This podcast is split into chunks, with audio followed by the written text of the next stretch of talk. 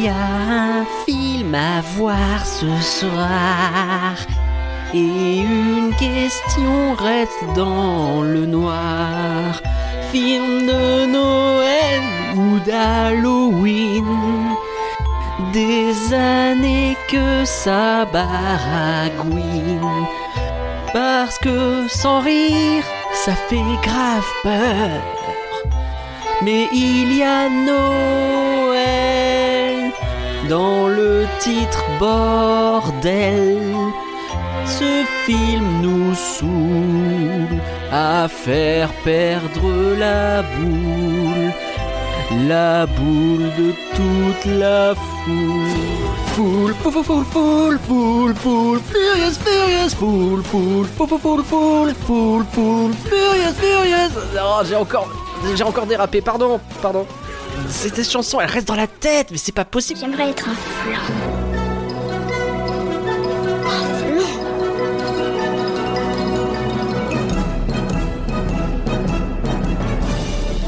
Tout ça, c'est des trucs minables, c'est du flan. Vous laissez pas avoir À tous les coups, c'est du flanc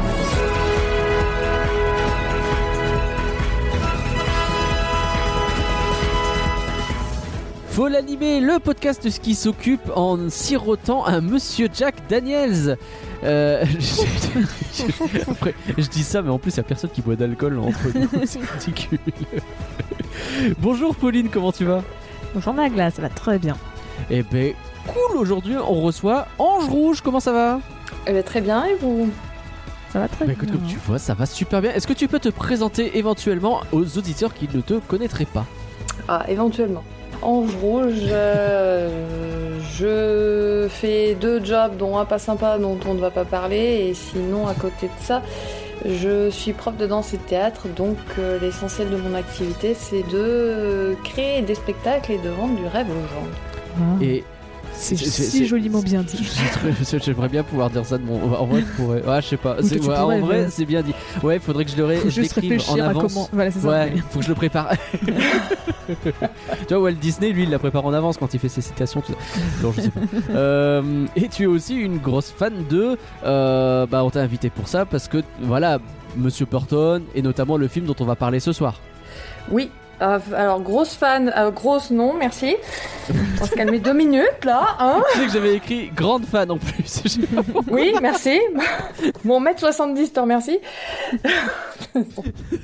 L'impair de base.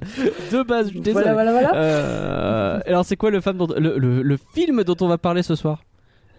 Euh, L'étrange Noël de Monsieur Jack. Exactement. Alors, c'est parti pour L'étrange Noël de Monsieur Jack, le film de Noël, le, le film d'Halloween, le film de ce que vous voulez. C'est pour ça qu'on le fait entre les deux. On le fait entre Noël et Halloween, ça. comme ça, c'est pour tous les goûts.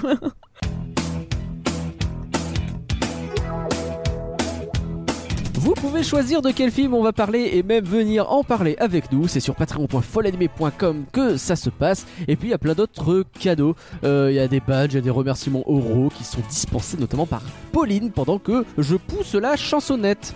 Oui. Est-ce que t'es prête? Bah oui, je suis prête. Mer, mer, mer- merci, merci, mer- merci. Merci, Violaine. merci, mais merci, Merci, mais Bastien. Et merci Mer- Malard. Merci, mer- merci, mer- merci, mer- merci. Je me demande si on l'avait pas déjà fait dans rien que d'y penser celle-là. Je pense que je l'ai déjà faite trois fois même. Ouais, c'est pas impossible. hein. enfin, c'était pas toi qui chantais alors, à l'époque. Oui, normalement, ouais, au moins, je, on est sûr que moi, c'est la première fois. Ah. Nous allons donc parler de l'étrange Noël de Monsieur Jack. Monsieur Jackeux, oui, 41e euh, long métrage d'animation des studios Disney, sorti en 1993. Et je ne dirai pas qui est euh, le créateur de ce film parce que ça va être un long débat et euh, je vais laisser les gens se battre et moi je vais me tenir en retrait. Pauline, est-ce que tu peux nous donner le contexte, s'il te plaît? En soi, il n'y a pas de débat sur qui a réalisé le film. Celui qui a réalisé le film, Oui. c'est Henri Selick. Point. C'est Ça, à lui, c'est là- le là- générique de fin. Là-dessus, Après, là-dessus, il- tout le monde est d'accord. C'est ça. Après, il y a d'autres Mm. choses sur ça. Mais euh, le réalisateur, c'est admis, c'est Henri Selick. Euh, mais effectivement, j'ai un, un contexte bien long parce qu'il y a beaucoup de choses à dire sur ce film. Ça va être bien sympatoche. Euh, ouf. On va voyager Parfait. à travers euh, Disney et tout, son- tout le monde joyeux des années 80 de chez Disney. Ouh. Ah oui, puis oui, puis, oui, ça bouge pas mal à ce moment-là. C'est ça. Donc, en gros, euh, donc, euh, le film était aussi, tu as parlé de Tim Burton, parce qu'évidemment, bah, quand on pense à l'étrange de Monsieur Jack, on pense plus à Tim Burton, on va pas se mentir, que à Henry Selick. Hmm. Et, euh, et donc c'est surtout donc, de, Tim Hunter- de Tim Burton que je vais parler. Ok. Donc euh, Burton, il a commencé à travailler chez Disney au début des années 80. Et il a notamment travaillé sur le film où tout le monde a travaillé quand tu as bossé chez Disney dans les années 80, c'est-à-dire Roxy Rookie. C'est vrai qu'il y a énormément d'histoires autour de Roxy Rookie. Euh, Le jour où on fera Roxy Rookie, il va y avoir un contexte de 3 km. Alors, pour- oh, le contexte de Roxy Rookie est pas fun. Mais euh, donc pour vous donner une idée de toutes les personnes qu'on peut citer qui ont travaillé sur euh, Roxy Rookie, dans les personnes connues, donc il y a Tim Burton, il y a Mhm. Henry Selick, ça tombe bien, Déjà. euh, Brad Bird, donc entre autres le réalisateur des Indestructibles, de Ratatouille ou aussi du Géant de Fer, Ouais. Euh, John Lasseter, le créateur de, enfin l'un des, des créateurs de Pixar, euh, qui a Toy réalisé Story, les tout Toy. Story et tout. Euh, John Musker, qui est avec aussi son pote Ron Clements, qui sont deux réalisateurs qui ont souvent travaillé ensemble et qui ont réalisé La Petite Sirène, Vaiana, euh, Ah. Tarzan, le, La Belle et la Bête. Euh, a- Hall of Fame, quoi. il y a aussi euh, Glenn Keane, donc euh, Oh, le, dessinateur qui a, et l'animateur qui s'est occupé de, la, de, la petite- de Ariel et de la, la, Bête dans La Belle et la Bête. Et aussi, on peut aussi citer euh, Chris Buck, donc euh, celui qui a réalisé la, La Reine des Neiges 1 et 2, par exemple. Donc Il y a du monde. il y a- hein. il y a du people, hein, Roxy Tout ça pour un film exceptionnel en plus. Roxy Rookie, c'est Ah, bon, bah oui, c'est ça. généralement, c'est pas le meilleur Disney, que c'est pas celui que les gens préfèrent.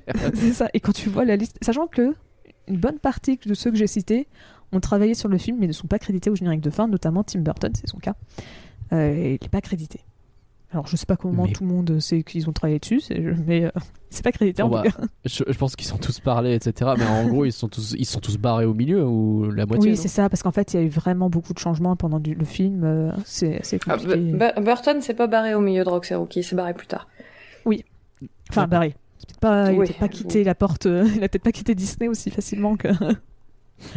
Mais, euh, mais donc, effectivement, euh, euh, Burton, il a resté plus longtemps, il n'a pas fait que Roxy Rocky, il a fait aussi d'autres choses. Il a notamment fait un court métrage en stop motion qui s'appelle Vincent Vincent. en 1982, donc qui est nommé et narré en, pour, en hommage à son acteur préféré, Vincent, Vincent Price. Et donc ça raconte l'histoire d'un garçon s'imaginant être Vincent Price et qui laisse son imagination un peu prendre le dessus sur la réalité. Donc euh, bon, autant dire que toute ressemblance avec la vie de Tim Burton est bien sûr totalement fortuite. Euh, D'ailleurs, il y a un premier caméo de Jack Skellington dans le court métrage. Ah ouais? Euh, ouais. Et on retrouvera aussi un autre caméo de Jack dans Beetlejuice. Donc avant que le, à ce moment-là, le film n'est toujours donc pas n'existe toujours pas. Ok. Et euh, après, on le retrouve aussi dans James et la pêche géante, mais là, euh, Hmm. l'étrange Noël de Monsieur Jack est déjà sorti. Beetlejuice, je me souviens l'avoir vu, ouais.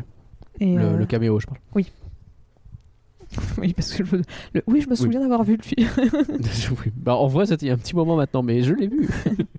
Et euh, alors, un petit fun fact que j'ai découvert en, en, en re- rematant Vincent et tout, c'est que euh, le chat, enfin, dans, dans le, dans le petit court-métrage, il y a un chat qui se met à, à, à feuler et qui se met à faire un. Et c'est un bruit super connu du chat. Genre, Ah, dès que vous imaginez un chat qui feule, que dans un, qui, qui gronde dans un, dans un film, le, vraiment euh, très aigu. le son Euh, surutilisé. euh. Voilà, bah, il vient de Vince- Vincent à la base. Voilà. D'accord, ah, rigolo. C'est de- c'est là-dedans qu'il trouve son origine. Et donc après, il- Tim Burton se retrouve à travailler en tant que concept artiste sur Taram et le chaudron magique. Euh, donc cette fois pour un travail crédité, euh, même si les croquis sont pas gardés dans la version finale du film. Euh, D'accord. et sachant que pendant la production de ce film, euh, il profite pour faire ses premiers croquis, pardon, pour accompagner un poème donc qu'il a écrit, qui est inspiré d'un, qui est un mélange, qui est inspiré de plein de trucs, donc notamment d'un téléfilm en stop motion qui s'appelle Rodolphe, Rudolph, pardon, le renne au nez rouge, qui Ok. est un téléfilm de Noël très connu aux États-Unis. Genre, euh, c'est vraiment un classique des fêtes. Il y en a, je sais pas combien, qui sont sortis depuis. En France, J'ai il- déjà dû le voir. euh, en France, il, il sort pas mal aussi. hein, je, Euh, je sais pas, j'ai même pas réussi à trouver un nom français pour le film. Alors, euh, C'est vrai? Non. Rudolf, le reine au nez rouge, il y a pas un truc comme ça qui. bah, c'est un con. Enfin, c'est une. Bah après, l'histoire en elle-même est connue, C'est ça. mais alors le téléfilm Oui, euh, en question, euh, j'avoue que moi non plus, ça me parle pas, ça me parle pas. D'accord. Ah, ça Mais me dit quelque chose. ouais. Bah, Peut-être que je confonds avec autre chose. Après, euh, alors là, on fait un petit aparté, mais si t'as regardé Community, ils en parlent Ouais. dedans. C'est le téléfilm que euh, qui rematait tout le temps euh, Abed constamment. Ah oui, c'est Et vrai. c'est pour Ah, ça qu'il fait un pour truc de ça. stop motion. C'est pour ça qu'il faire un épisode en stop motion, c'est parce qu'il regardait tout le temps Rodolphe quand il était petit et que c'est associé à Noël pour lui. C'est vrai. Ah la vache. Ah oui, d'accord. Ah bah si ça se ça, trouve, par c'est exemple. pour ça. Ok. Euh, après, c'est aussi inspiré de comment le, Gri- le Grinch a volé Noël Ouais. et d'un poème A Visit from Saint Nicolas. Donc, euh, Celui-là, je ne connais pas. Et donc, tout ça, donc, euh, qui a permis de créer ce poème, ça servira de base pour l'étrange Noël de Monsieur Jack. Ok. Alors, à ce moment-là, il ne savait pas trop ce qu'il voulait en faire.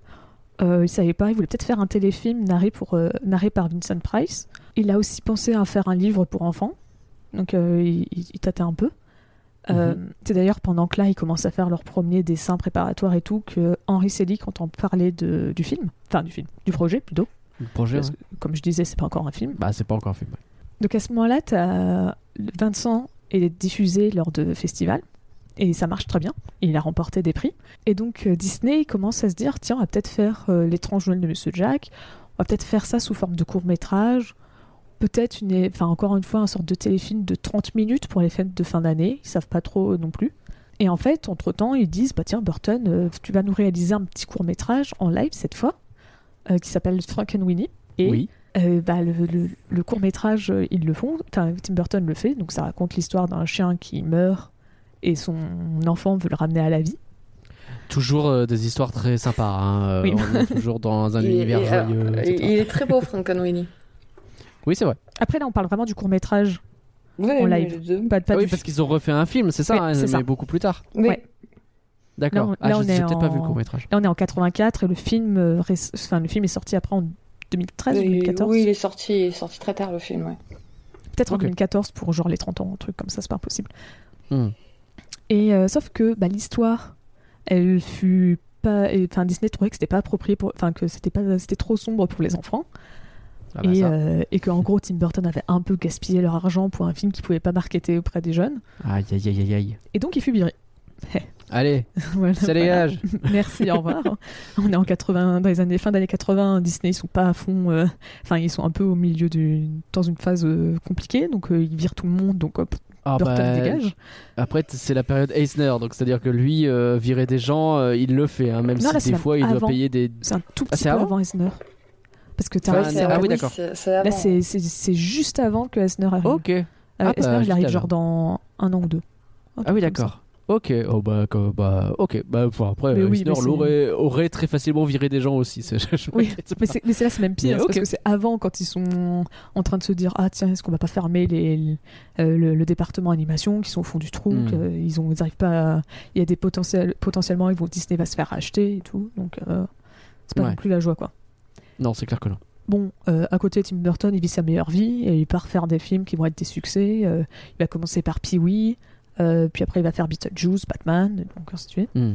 Et donc, bah, le projet L'étrange Noël de Monsieur Jack est un peu mis de côté pour l'instant parce que bah, Disney, Disney sont pas trop potes avec Burton.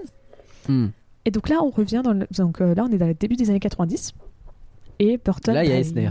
il, il aimait bien son, son film Ouais. et donc il, il essaye de se renseigner un peu, genre un peu discrètement pour savoir, euh, enfin pour, euh, pour dire, hey, qu'est-ce qui se passe avec ce film?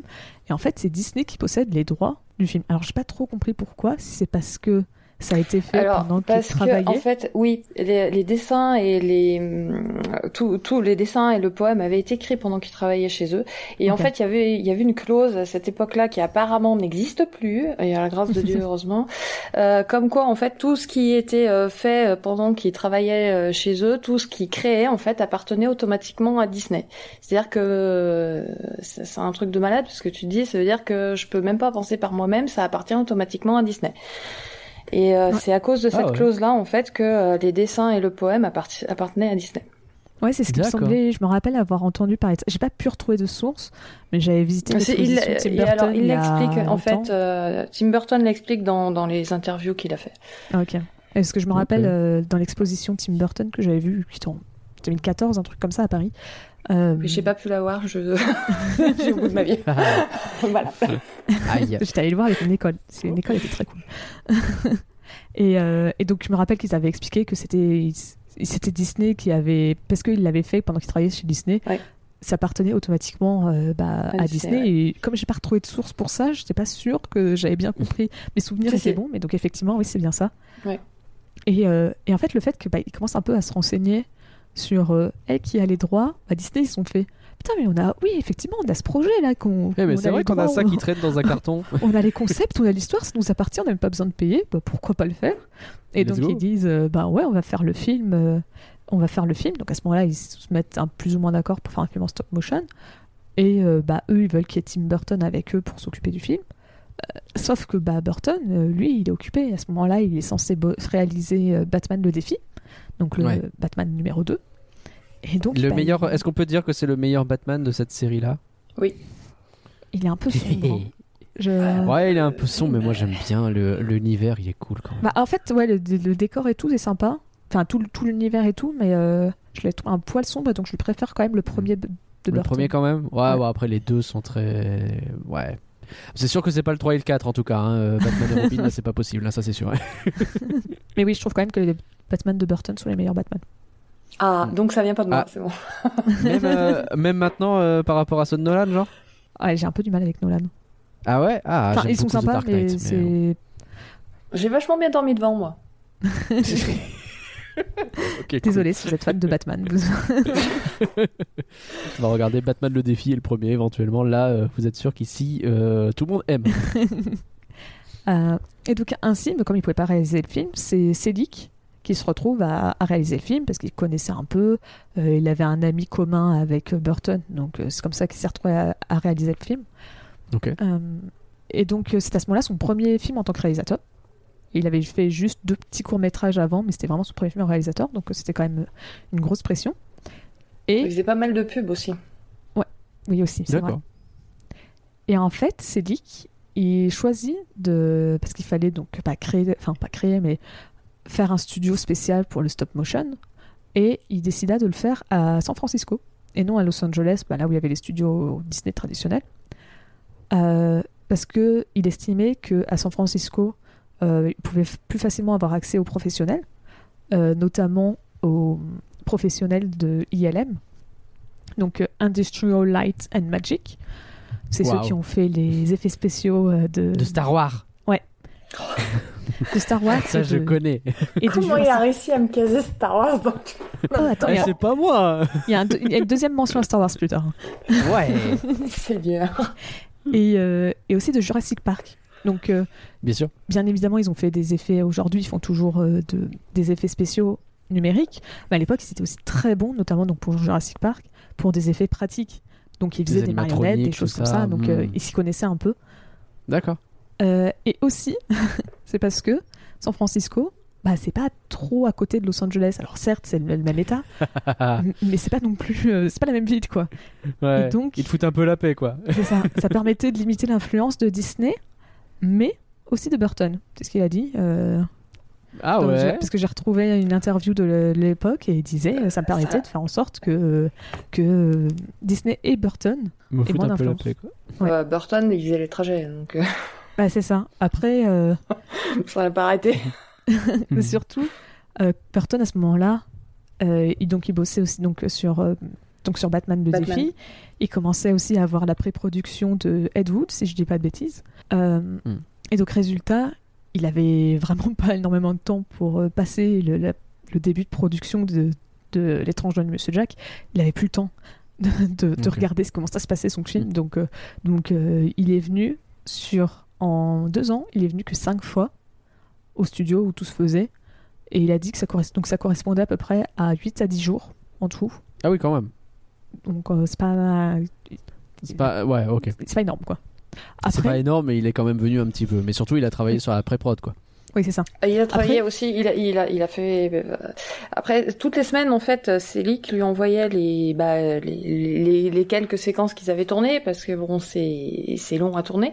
Mm. Euh, et en fait, après, lui, il, euh, il, il faisait, il faisait des morceaux de montage dans sa propre salle de montage qu'il avait chez lui, en fait. D'accord. Oui c'est ça. Leak même si tu vois il disait qu'il voulait pas trop l'influence de Burton. J'ai pas trop compris pourquoi il y avait ça dans une interview parce qu'après je l'ai- il a dit que c'était un film de Tim Burton et il a dit euh, là c'est une citation euh, c'est comme si Tim Burton avait pondu l'œuf et que je m'étais assis Mm. dessus pour le faire éclore. Il n'a pas été impliqué de manière directe, mais sa main est dans le film. Le travail consistait à faire en sorte que le film ressemble à un film de Tim Burton, ce qui n'est pas si différent de mes propres films. Voilà. Alors, Si moi, j'avais eu la fin, j'avais pas eu l'image mentale Oui. euh, de Tim Burton en train de pondre un œuf. Euh, Alors bah, non. désolé. Moi, j'ai eu l'image de Céline en train de couver l'œuf. Oui, moi c'est Ouais, moi, c'est c'est en train de couver le film. Ouais, Oh plutôt.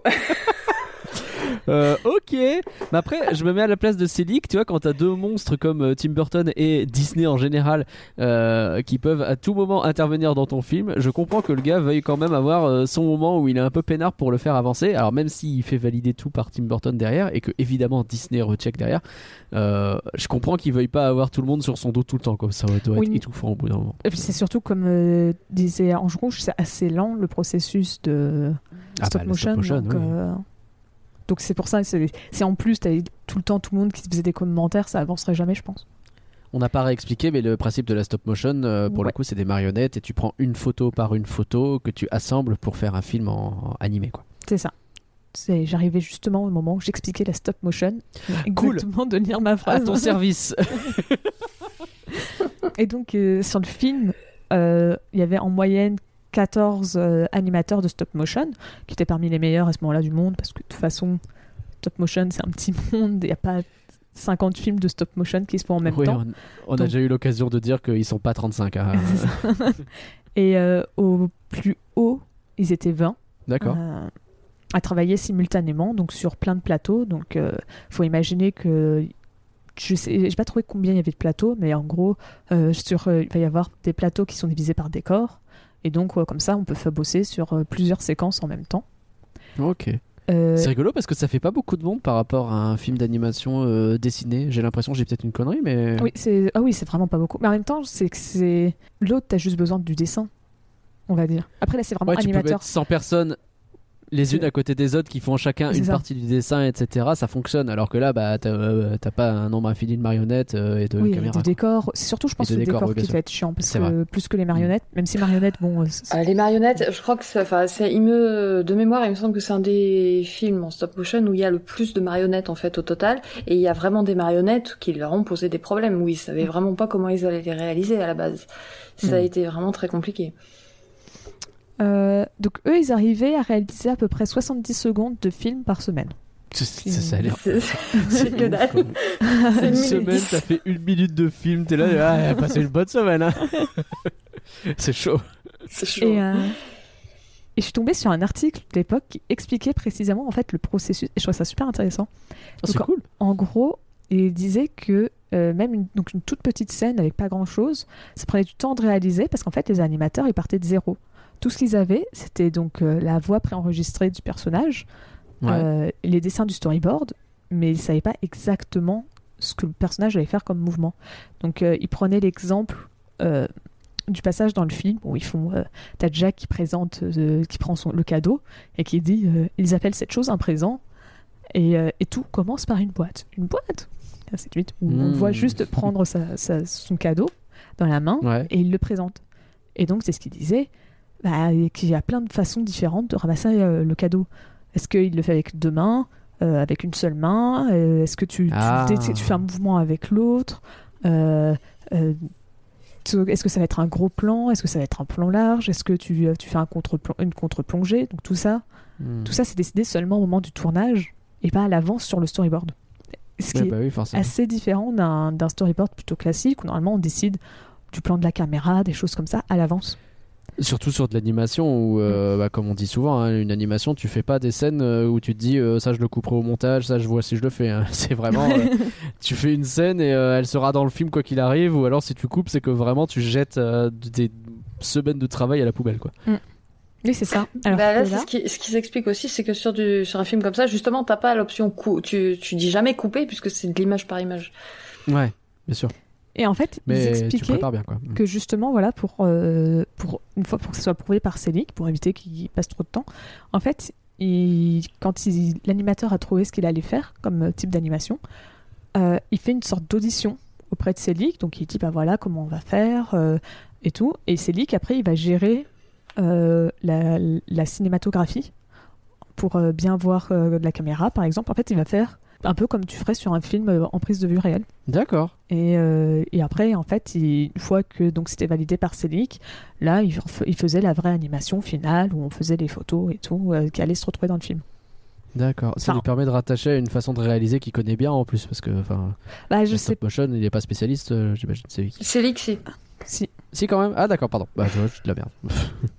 Il me semble que les... Enfin, je n'ai pas cherché ce que c'est ce qu'il faisait comme publicité, mais il me semble que les publicités qu'il faisait, c'était en stop motion aussi. Oui, c'était de la... oui, oui, il faisait, il en, il en, il en faisait beaucoup, et c'est pour ça en fait qu'ils se sont, enfin que que Burton euh, Ok. s'est tourné entre autres vers lui.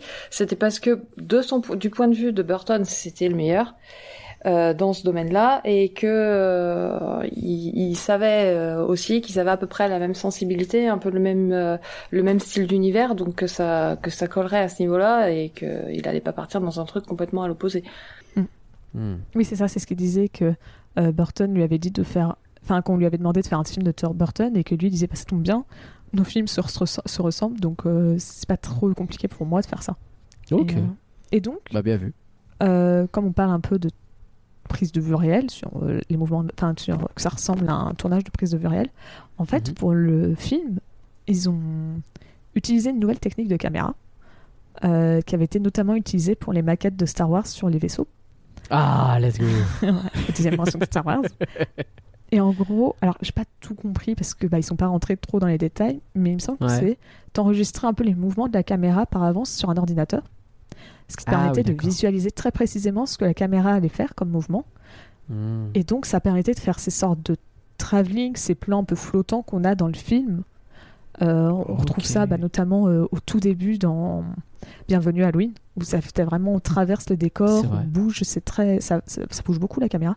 Euh, contrairement au plan plutôt fixe qu'on retrouve dans des films bah, traditionnels, enfin pas traditionnels, mais Bah, de de, de stop motion, quoi. Hmm. Parce que euh, comme on doit prendre une photo à chaque fois, c'est compliqué de faire des mouvements Bah, de tu bouges caméra. pas ta caméra, sinon c'est l'enfer. Il faut Bah, voilà, que- déjà que tu dois penser à comment va ressembler ton truc euh, au fur et à mesure que ta scène avance. Et en plus, tu dois penser à où je dois mettre ma caméra au fur et à mesure, c'est l'enfer. Oui, c'est ça. là, Puis il le surtout faire en sorte d'avoir un avant. mouvement fluide aussi. C'est ça. C'est effectivement, c'est un Ah, c'est hyper malin. Et voilà, c'est c'est comme Star Wars. Bravo Star Wars. Heureusement qu'ils sont là, putain. Euh, Sans Star Wars, il n'y aurait pas eu l'étrange Noël de Monsieur Jack. C'est ce que je choisis Euh, calme-toi, calme-toi, calme-toi. Euh, après aussi pour euh, Ange Rouge, j'en parlais un petit peu. Euh, en fait, ils ont un- utilisé plein de techniques différentes pour animer les personnages. Euh, donc euh, pour Jack, c'était il remplaçait complètement la tête. Toute la tête était retirée pour mettre une autre tête. Et en fait, à chaque fois, chaque tête avait une position euh, pour les yeux ou de la bouche différente. Donc, ce qui lui permettait soit de faire une expression du visage différente, soit autrement de lui faire prononcer des, des mots différents, des sons différents suivant l'ouverture de la bouche. Euh. En tout, il y avait 400 têtes différentes. Et à l'exposition Tim 400? Burton, 400 oui. La vache. Et à l'exposition Tim Burton, euh, ils en avaient montré une, une dizaine à peu près. Oh, quand tu vois déjà qu'il y en a 10, tu fais Ah ouais, ça fait beaucoup. Et Ouais, quand tu sais ouais. qu'il y en a 400, tu fais Ah ouais, Ouais, tu m'étonnes. ça fait beaucoup. là. Ça fait. Oui, bah oui, bah oui. Euh, 400, la vache. Par exemple, après, pour Sally, donc il y avait toujours un peu ce principe, on va dire. Ouais, il y a plusieurs têtes aussi. Et en fait, pour Sally, c'était pas exactement une tête, ils ont appelé ça plutôt un masque. Parce qu'en fait, ils voulaient pas toucher à ses cheveux. Parce que les cheveux, c'est chiant pour les faux raccords. Parce que Ouais, si, tu si tu dois à chaque fois remettre les cheveux, c'est pas sûr qu'ils soient exactement au même, au même endroit. Donc en fait, c'est plus ouais, une sorte de masque où euh, si tu retirais une partie du visage, enfin tout, ouais, tout le visage, euh, toute la partie visage, La partie avant. Ouais, voilà, pour la remplacer à chaque fois. Ça me fait penser à certaines figurines que j'ai.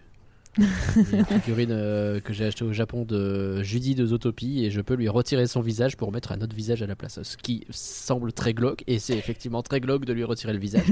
Mais euh, dans la boîte, t'as plusieurs visages différents et ça te permet d'avoir Judy qui est hmm, un peu espiègle. Hmm, elle est rieuse. C'est très. Voilà, c'était mon anecdote euh, figurine, excusez-moi. Bon, après, bien évidemment, à la musique, on retrouve Danny Elfman, qui a à la fois fait la musique et les chansons du film. Et Qui qui, bosse souvent a- avec. euh, Et Ah la oui, voix chantée. C'est ça, il a fait aussi la voix chantée euh, de Jack.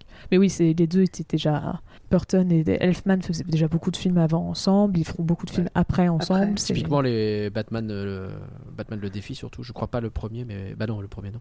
Mais Batman le défi, oui complètement. Si, le premier Batman, c'est lui. hein. Euh, c'est John Williams Batman le premier ou j'ai une connerie? C'est le moment fact-checking. Batman de. Tim Burton en 1889. Ouais, Eh il, ben, a de commencé, la il merde, a commencé sur. Pee-wee, Beetlejuice, Batman, euh, Batman le défi. Ça fait deux fois que je dis de la merde. Ce soir, euh, on est bien. je t'en prie, enchaîne, je vais me taire. C'est pas grave. Après, ça me permet justement de faire une magnifique transition. C'était fait exprès. Ni toi, ni moi sommes des pros, mais on a des gens dans ce magnifique label et la bête qui sont des pros et qui ont fait un épisode sur l'étrange Noël de Monsieur Jack. vrai. Et donc, vous avez- si vous- ça vous intéresse, c'est la Disney's Music Box euh, qui a vrai. fait l'épisode 2 sur l'étrange Noël de Monsieur Jack et donc qui, rencontre, qui raconte pardon, euh, en détail donc la musique, euh, les chansons euh, Hmm. et tout, qui, qui vont refaire même. euh, alors, je me rappelle, ils ont refait le poème, il me semble. Qui, Euh, ils ont oui, raconté à fait. partie du poème. Il est long. hein. Ouais, oui, c'est ça, il fait, fait trois pages, donc euh, il me semble pas qu'il l'ait raconté en entier. Il est, Il, il est semble très que si, long. il le fait en entier. 3 Mais ou oui. 30 Je sais que c'est Non, un non, truc pas avec 30. 33. Non, non, pas Mais 30 parce 30, que je l'ai. beaucoup. Je l'ai, moi, dans, je l'ai, donc il fait pas 30 pages. Ça doit être trois plutôt. Enfin, après, ça dépend, ouais, ça ouais. dépend de la taille de la page, de comment C'est la taille d'écriture, mais Mais il me semble bien que Alex le dit en entier et effectivement c'est assez long. Et euh, de mémoire, il y a Max à côté qui est plus ou moins en train de s'endormir. Et... Mais n'hésitez pas à aller regarder, du coup, ça, ça se trouve euh, sur YouTube très facilement. Vous tapez ça. Disney's Music Box Et c'est l'épisode 2. Et donc eux, ils sont 2. beaucoup plus complets que, que, que nous euh, sur le sujet. Sur la musique, ouais, complètement. Euh, donc à la base, l'étrange Noël de Monsieur Jack euh, devait être publié par la Walt Disney Pictures. Et donc ah, ça c'est euh, génial cette histoire. faire partie de la gamme Walt Disney Features Animation. Donc les films d'animation Disney, quoi. Les... Oui, alors c'est pas parce que les, les films d'animation Disney traditionnels, les, on va dire les, les chefs-d'œuvre Disney, comme ils appellent ça, Hmm. euh, c'est les Walt Disney's Animation. Les Walt Disney Ouais. Features Animation, c'est euh, les, les cl- classiques. Il me semble que c'est les chefs-d'œuvre, c'est les Walt Oui, Disney. Animation, et les classiques Disney, c'est la Walt Disney Features Animation. Donc C'est ça. euh, euh, c'est Dingo et Max, par exemple. Ça va être la bande à Picsou, ça va être les Le- Disney qui sont le- Roger Rabbit, tout ça, quoi. oui, Roger, tu, tu m'as mis un doute quand t'as dit euh, je me suis dit, attends. Genre, j'ai encore t'allais une connerie. euh, j'ai un doute. Genre Non, non, non, j'ai euh, pas tout, tout va bien, tout va bien, je ne te contredis pas, Sur- surtout pas. Non, mais c'est juste euh, Roger Rabbit qui rentre bien là-dedans Oui, parce qu'il est un peu dans le même style que, que l'étrange Noël. Il est vraiment fait un peu à part euh, par des équipes un peu diverses. C'est ça. Et, et par, après, un autre film qu'on mentionnera un tout petit peu plus tard, enfin qu'on a même déjà un peu mentionné avant, c'est James et la pêche géante, aussi réalisé par Mm. Henry Selick. Euh, aussi un film stop motion, fait partie de, ce, de cette ombrelle de film. C'est vrai. Sauf que, bah, euh, Disney, ils se sont dit, euh, ouais, non, mais euh, le film, il est quand même un peu sombre et effrayant pour les enfants. Genre, vraiment C'est un peu glaucasse votre truc là. Et donc, c'est sorti sous le, le label Touchstone Pictures. Ouais. Et, qui était tout récent d'ailleurs. hein. Je crois qu'il venait juste de le lancer. Alors, euh, j'ai effectivement pas la date de création parce que j'ai pas pensé à la regarder, je suis désolée. Mais euh, oui, effectivement, c'était, c'était, il venait de la créer il y a pas très longtemps. et C'est pas impossible que ça soit genre le deuxième ou troisième film qui a été de- de- enfin, vendu, fort possible. ouais. utilisé avec ce label. Et, euh, Et donc Touchstone, l'idée c'était de justement faire un, un label euh, un peu adulte et surtout un label de films. C'est euh, Mm. Eisner, il débarque, lui il a beaucoup travaillé dans les films et il dit bah Disney doit faire aussi des, des films live quoi. Des... bah, entre après, Disney des des films live. C'est juste que c'est des Ouais. films live pour la famille parce qu'ils ont fait ça. La Coccinelle, ils ont fait les, le, Ils euh, Trésor, et Mary Poppins, euh, t'as, tout ça, Mais films live. il voulait vraiment relancer fort ce truc-là et, et du coup euh, Touchstone c'était un peu le, le, le label qui devait rassembler tout ça quoi. Et quand ils ont vu l'étrange Noël, ils ont dit oh, on va le mettre là-dedans. hein. Je suis en train de me demander si le premier film c'est pas Splash. Euh, c'est fort possible ouais. J'ai un doute parce que j'ai pas pu fact-checker, mais j'ai un souvenir que c'est Splash le premier film. Hmm. Mais, donc euh, c'est pas. Mais oui, en Vous tout cas, imaginez on voit des fesses dedans. Ouh là là c'est adulte. Et, euh, et depuis, le film a été réintégré sous le label Walt Disney's euh, Features, Features Bah, comme je disais c'est le 41ème donc c'est qu'il est dedans. Et, et d'ailleurs, fun fact, je l'ai en DVD. Et effectivement, au début du DVD, moi, c'est marqué Touchstone Pictures. C'est le logo euh, Touch- Touchstone Pictures. Sauf que maintenant, quand je l'ai regardé sur Disney, parce que bah, je n'ai pas de lecteur DVD sur mon ordinateur, Ouais. euh, et bah, euh, sur Disney, euh, ça nous Disney, montre ouais. directement le, le- le logo Walt Disney qu'on a l'habitude de voir. Mm. D'accord. voilà, je trouvais ça marrant de Ils ont savoir collector. parce que moi, j'ai. Touchstone Pictures dessus. Complètement. Euh, euh, donc après aussi le- la décision donc de rajouter le Tim's Burt- enfin Tim Burton's pardon, comme Présence. ça euh, devant le Noël, le nom du film, bah, c'était bah, pour un peu euh, rappeler le. Enfin, profiter de la vague de popularité du réalisateur, parce que Henri Selick, Mhm. à côté, c'était son premier film en tant que réalisateur. Euh, il avait fait que de la publicité, c'était un- il n'était pas du tout connu, donc autant dire. Donc, alors que Tim Burton, il avait fait euh, deux films déjà très populaires. Parce que Pee-wee, ça avait marché sans plus, alors que Beetlejuice et Batman avaient vraiment très bien marché. Donc, euh, Ouais. Donc ils ont un peu profité pour aussi surfer. Ah bah c'était un nom quoi, on en profite, ça. on met en avant quoi. Mm. Alors certes, on peut dire, on peut débattre en disant que oui, effectivement, c'est son film et tout. Mais bon, euh, le fait que le nom de Henry Selick soit mentionné nulle part sur la jaquette du, du DVD, tu fais, c'est un peu chaud quand même. C'est vrai. Et, et donc c'est un peu à cause de ça que pendant très longtemps, les spectateurs ont pensé que c'était, euh, ont cru que c'était bah, Tim Burton le réalisateur. Moi, je sais que c'était comme ça euh, jusqu'à cette exposition de- Hmm. sur Tim Burton. Je croyais que c'était Tim Burton le réalisateur. Résultat, quand la dame, elle nous a demandé de citer les réalisateurs, enfin les films que Tim Burton avait réalisés et que j'ai sorti Hmm. l'étrange Joël de Monsieur Jack en étant très fière de moi et qu'elle me dit non c'est pas lui, je vais remettre parce que j'étais très fière de moi de dire l'étrange Joël de Monsieur Jack. Pardon? Comment ça c'est pas lui? Et donc le budget du film était de 24 millions de dollars. Ok. Pour donner une idée à peu près des films d'animation à l'époque, Aladdin c'était 28 millions de dollars.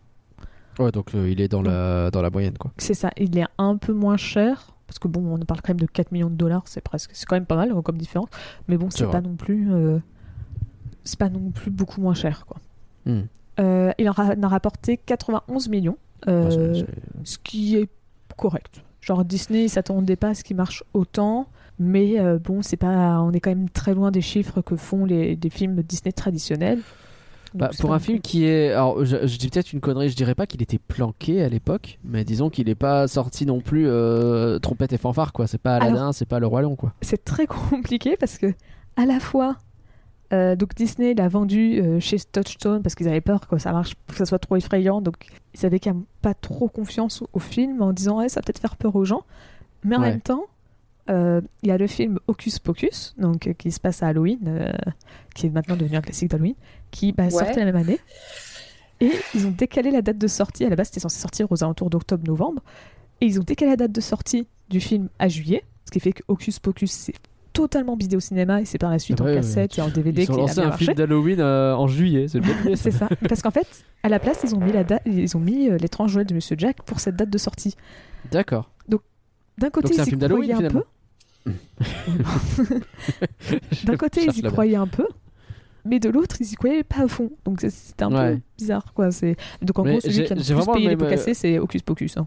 J'ai vraiment la mémoire que le, le- le- enfin, la, la campagne de promo autour du film, elle était pas aussi dingue que les autres Disney, quoi. Ils Ah oui, bah ça, un c'est peu, sûr. euh, Déjà, il devait pas dire que c'était un film Disney, il devait peut-être dire que Bah, c'était un c'est ça. film Touchstone. Donc euh, rien que ça, tu fais que ça attire beaucoup moins les gens. C'est sûr, c'est sûr. Donc euh, juste ce fait, ce changement, je pense que ça n'a pas dû aider. Le film fut notamment nommé pour l'Oscar des meilleurs effets visuels. Parce que bah, à l'époque, euh, la catégorie meilleur film d'animation n'existait pas. Ouais, c'est vrai. Et euh, mais bon, c'est Il l'a pas eu, c'est ouf. bah, le film en face, c'était Jurassic Park. Ah ouais, non mais tout de suite. on, va, on va dire que peut-être une année d'avant ou une année après, ils auraient eu une chance, mais là, c'était vraiment pas Ah, là, l'année. c'est chaud, c'est chaud. Euh, donc sur Rotten Tomatoes, euh, le film a 95% de critiques positives, enfin de, de bonnes notes de la part des critiques, pardon, C'est et énorme. 91% de la, pas- de la part du public. C'est énorme. c'est- clairement l'un des meilleurs films dont on ait parlé euh, dans. Et, euh, Oui. et donc le consensus euh, des critiques sur le film, alors elle est très courte, hein, je sais pas si c'est parce que c'est un vieux film et qu'à l'époque il faisait pas trop de consensus, je sais pas.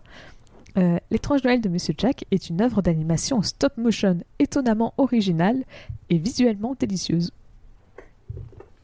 Voilà, c'est quoi ça, ça, ça- ouais. Bon, c'est- je sais pas si délicieux c'est le mot que, qui me viendra à l'esprit non plus, mais pourquoi pas? mais, merci Pauline pour ce beau contexte. Bah de rien, c'était sportif. Je sais- J'espère euh, Tu Rouge était à côté de moi pour euh, enfin à côté. À distance, Ça a je veux dire. fact-checké à la frame. Hein. Tu disais surtout j'espère que j'ai pas oublié quelque chose. Mais je pense Bah, c'est- très compliqué de faire un contexte là-dessus parce que il faut remonter très très loin. Il y a beaucoup de choses et euh, c'est intordable hein, au final. Ouais. Euh, pour info, il y a euh, une vidéo de Mea aussi euh, sur l'étrange Noël de Monsieur Jack. Le saviez-vous Il y a un petit peu de moi dans cette vidéo? Genre, il y a une ligne parce qu'il y a un moment où sur, dans cette vidéo il dit euh, euh, ce film est un véritable alignement de planètes dans le sens où euh, tout euh, s'est vraiment bien passé avec tout le monde. ils ont réussi à mettre les bonnes personnes au bon endroit de la, meilleure façon possible pour que ça se passe bien quoi. Et en fait cette expression, il trouvait pas comment dire ce truc-là et il a demandé sur Twitter et c'est moi qui ai répondu en disant un alignement des planètes et il fait ah ouais c'est bien et du coup c'est dans la vidéo. Eh c'est pas stylé ça? Pas trop. Alors on a euh, les fiertés qu'on peut, ok? Alors, bah, en tout cas, je vous recommande la vidéo, ne serait-ce que parce que euh, elle est bien. Et il essaye de résumer tout ça, et effectivement, l'histoire, elle est très intéressante, encore une fois, de ce film. Mais Pauline, tu l'as très bien recontextualisé. Alors, en résumé, l'étrange Noël de Monsieur Jack, c'est un mec toxique qui décide de sortir de sa zone de confort. Oh là là, et du Oh, coup, il pratique un enlèvement de Père Noël et des tentatives de meurtre sur un tas d'enfants. Et tout ça pour à la fin dire Ouais, de toute façon, c'est ma faute, mais ils sont tous bêtes. Et puis moi, j'avais raison, et puis je me suis éclaté. C'est aussi l'histoire d'une ville où la démocratie a disparu et où euh, un leader éclairé, qui n'est pas le maire, prend les décisions sur comment une ville entière doit vivre, tout seul, comme un grand, sans que personne ne puisse le contredire. Mais il peut pas prendre de décision, le maire, c'est un élu. c'est vrai.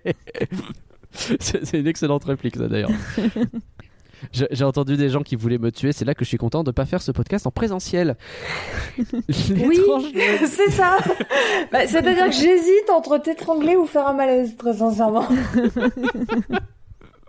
Alors l'étrange Noël de Monsieur Jack, c'est du flan ou c'est pas du flan? Bien évidemment, Ange Rouge, tu es la première à nous répondre. Est-ce que tu avais déjà vu ce film, dis donc? C'est-à-dire que je le connais par cœur, mais tout va bien.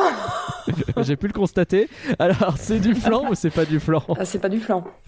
C'est dit avec un aplomb. Est-ce que c'est ton film préféré? Euh, mon film préféré, non. Ouah, C'est dans le top 5 Oui. Oui, oui. Pauline, est-ce que tu avais déjà vu le film? Oh, Oh. Je pense que c'est le film d'animation que j'ai le plus regardé de ma vie. Et donc de ce Ah fait, ouais? c'est le film d'animation que j'ai le plus re- enfin le film que j'ai plus vu tout court. Quand j'étais Ah ouais? petite, le DVD, je le mettais en boucle et en boucle et en boucle et en Ah boucle. ouais, à ce point-là, quoi. Et en boucle. Enfin, surtout le début. Arrivé vers euh, au moment où ça de...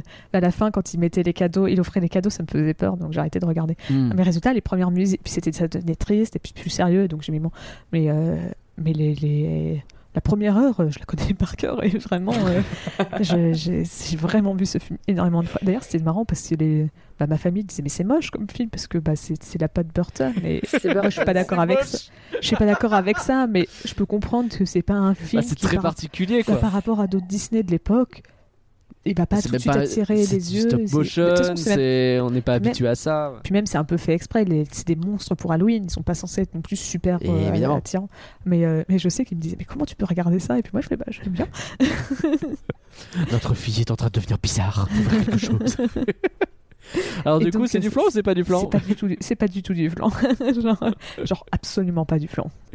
Et de mon côté, alors, en vrai, les souvenirs les plus anciens que j'ai de, de ce film, je l'ai vu assez tardivement. C'était euh, La semaine dernière, Pizza ah oui, Pie. d'accord. non, non, quand même pas. Non, c'était à Pizza Pie, cette chaîne de restaurants où vous mangez des pizzas et il y a un buffet d'entrée à volonté. Et en fait, il y avait un petit Wow. coin. Euh, enfant où il y avait euh, vous savez ces petites télés à la con là, Ah où il y a ouais. des, euh, des séquences qui passent en boucle de toujours les mêmes films où t'as juste des musiques de films Disney qui passent en boucle et, euh, et donc du coup la séquence de, de Jack qui découvre Noël je la- je l'ai connue bien avant de connaître le film. Et c'était drôle parce qu'effectivement, il dénotait fort par rapport aux autres films qui sont des vrais films. Et euh, t'avais ce truc au milieu qui était en stop motion, un peu chelou, avec un personnage qui est quand même pas très joli, mais bon. et après, je l'ai vu, euh, j'étais quand même, euh, j'étais quand même enfant quand je l'ai vu, mais un peu plus tard. Et non, non, non, c'est pas du flan, c'est évidemment pas du flan. En fait, je m'en foutais. Dans, de- en fait, quand j'étais gosse, vraiment, pour moi, euh, c'était pas un. pour moi, c'était pas un Disney, quoi. Euh, je pense pas que ce soit un film parfait pour les gosses. On va en parler, je pense. Mais moi, aujourd'hui, euh, enfin, il est très, très, très bien. Moi, j'adore le revoir et euh, et peut-être qu'à un moment donné, je vais parler de passage en trop, mais je vais peut-être me faire casser la gueule. Pas une demi-heure de trop. Peut-être. Ça- 10 minutes. Alors, Alors, une demi-heure de trop, ça serait vraiment compliqué parce que tu enlèves une demi-heure au film et il passe à 50 minutes, c'est tendu là. c'est vrai. Il y a peut-être 10 minutes. Alors, on Mais va- je, je, je fais quoi? Je, je m'énerve tout de suite ou j'attends un peu? Attends un peu. Attends un peu. Attends qu'on lance moins la section principale. Mais pour vous aider à déterminer si on va s'énerver et si l'étrange Noël de Monsieur Jack c'est du flan ou si c'est pas du flan, parlons-en plus en détail. Alors qu'au fond, j'espérais leur faire plaisir, les fous, Je souffre de leur incompréhension. Voilà donc leur Noël. Quand je pense que je voulais en fait leur offrir leur plus belle fête, voilà à quoi j'ai droit pour toute récompense. Mais je m'en balance, j'ai vraiment pris mon pied. Je planais dans le ciel comme un épervier. J'étais vraiment un prince, j'étais le roi de la nuit. C'est une ne sont pas prêts d'oublier, je te le dis. Donc commençons par la musique, car le saviez-vous, c'est le premier truc qui a été fait bien avant la réalisation et le. je suis en train de piquer le fun fact que Ange Rouge vient juste de me dire. Ce que je viens de faire, c'est un scandale. Oui, Vas-y, dis-le en- à ma en- place. Non, c'est- ils, ils ont fait, ils ont créé euh, les musiques, euh, le scénario et les dialogues avant de, de, de tourner les scènes avec les, les, les marionnettes. Ce qui, a, ce qui a du sens parce que tu là, dans, ce genre de film, oui, C'est plus logique dans ce bien faire la musique avant de faire. Et, et ouais, et on, on en a pas vraiment parlé, mais c'est un film qui est hyper musical. Je sais pas si vous pouvez appeler ça une comédie musicale. Ah, C'est monté, que- musicale. c'est monté comme une comédie musicale. Puis Ouais. même euh, les, les musiques qui sont utilisées, t'as la musique d'introduction, t'as la musique du per- le le le icon song, donc euh, c'est la musique chantée par un personnage qui va expliquer euh, quelles sont ses motivations pour la suite. euh, Ensuite, t'as- tu retrouves toutes les, tous les trucs d'une comédie musicale. hein. Tous les codes euh, sont Mm. là effectivement. Alors j'ai fait comme d'habitude, hein, j'ai pris mon petit, euh, mon, petit téléphone à ce moment-là en, regardant euh, le film. Et euh, alors j'ai noté, hein, j'adore la première chanson, voilà, voici Halloween, elle te pose tellement bien l'ambiance. J'ai noté ensuite, j'adore la chanson de, de, Noël quand il découvre Noël. Puis après j'ai noté, j'adore la chanson qu'il appelle le Père Soreille. Puis après j'ai noté, j'adore la chanson de Sally. Puis après j'ai noté, j'adore la chanson de Jack, mais surtout la reprise Tout est ma faute. C'est vraiment le, passage que je préfère de cette chanson. Et puis après j'ai noté, j'adore la chanson Oogie Boogie. Bon, je crois que j'ai adoré toutes les chansons. C'est à peu près ça, oui. Oui, bah, pareil Pauline, pour t'as- moi. t'as- je t'ai entendu. euh, Ah oui, non mais oui, non mais euh, c'est- les chansons, c'était ça que je connaissais dans le film, surtout quand j'étais petite. hein, c'était Ah, tu m'étonnes. En plus, l'avantage du film, c'est qu'il y a tellement de chansons que je pouvais écouter toutes les chansons. Parce que j'ai- généralement, c'est ça que j'aimais bien mettre. Donc, j'écoutais vraiment toutes les chansons. Et en fait, Mm. bah, comme il y a 11 chansons en tout dans le film, bah, euh, j'arrivais à toutes. euh, en regardant, en écoutant juste les chansons, en fait, tu connais limite. Enfin, Bah, tu tu sais fais tout le plus ou film. moins ce qui se passe dans le film, quoi. Parce que Ouais. vraiment, ça rythme beaucoup. euh. Carrément, Il y a carrément. limite plus de. Il n'y a pas plus de chansons que dans un La Reine des Neiges, par exemple, qui est aussi une comédie musicale. Euh, si, je pense. hein. Je pense Alors, que- que- oh, ce serait bien de pas faire une insulte aux comédies musicales tout de suite, là. Elles ont rien fait, les comédies tu musicales. mentionnes La Reine des Neiges, alors que Ah, Rouge est avec nous. Franchement, c'est une provocation, ça. J'ai peut-être fait un petit peu exprès. Ange Rouge a une. euh, Est-ce que, est-ce que je peux dire une haine pour la Reine des Neiges? Ah non, non, non, c'est pas une, c'est pas une haine, c'est juste que, euh, pff, y a rien qui va, quoi. Ah, Dans le 1, il y a rien qui va. Dans le 2, visuellement, ça va. C'est, il est très joli, le 2, c'est pas la question. Mais alors, euh, le scénario, euh, bon. Je perds pas espoir un jour de faire un podcast où vraiment on va s'engueuler en t'invitant pour parler de la Reine des Neiges euh, avec quelqu'un qui adore la Reine des Neiges. J'ai Mhm. quelqu'un en tête, je sais pas qui. Et- Euh, je sais pas, ouais. Mon meilleur ennemi, Mais, je pense. euh, ouais, je pense qu'avec Curien ça pourrait le faire. Mais euh, bon, c'est pas le sujet de ce podcast, mais merci Pauline de l'avoir name droppé comme ça. de rien, c'est moi. Et, euh, et ouais, alors les, les chansons, bah, c'est le meilleur truc de ce film pour moi. Quoi. Alors euh, peut-être que vous allez dire que non, c'est peut-être pas le meilleur truc, mais pour moi c'est vraiment le meilleur truc. Quoi. En fait, il y a un, un mème, vous savez, sur internet que j'ai vu il y a, y a quelques années maintenant, euh, qui montrait, tu sais, genre quand on était gosse, quand on était devant un film Disney et que ça se mettait à chanter, bah, on était plutôt du genre à se dire oh là non, encore une chanson, etc. Et c'est vrai que moi je passais un peu les chansons parfois de certains films parce que ça me saoulait, je voulais voir l'action, je voulais pas voir les chansons. Et quand on est grand, au contraire, c'est le moment où il y a la chanson qui arrive et tu fais ah et tu reviens et tu te reconcentres à fond sur la télé. Et euh, donc je sais pas si c'est universel, peut-être pas du tout, que Absolument pas. moi. Mais Moi, quand j'étais petite, je mettais que les chansons en boucle. hein. ah, moi, c'était. euh, moi, vraiment, les musiques Disney, si je les connais par cœur, c'est parce que. euh, je... Alors, il y en a. Quand elles étaient un peu plus lentes, j'avoue que je les connaissais pas des masses. J'avais quand même Ouais. tendance à privilégier. euh, je sais pas, on va prendre un exemple. Dans, dans La Petite Sirène, euh, j'avais tendance à privilégier Sous l'océan par rapport à, à Embrasse-la, parce que Embrasse-la, bah, Ouais. c'est, la chanson d'amour, peur, euh, c'est pas bien, enfin c'est pas bien, c'est pas intéressant, alors que sous l'océan c'est marrant, c'est plein de...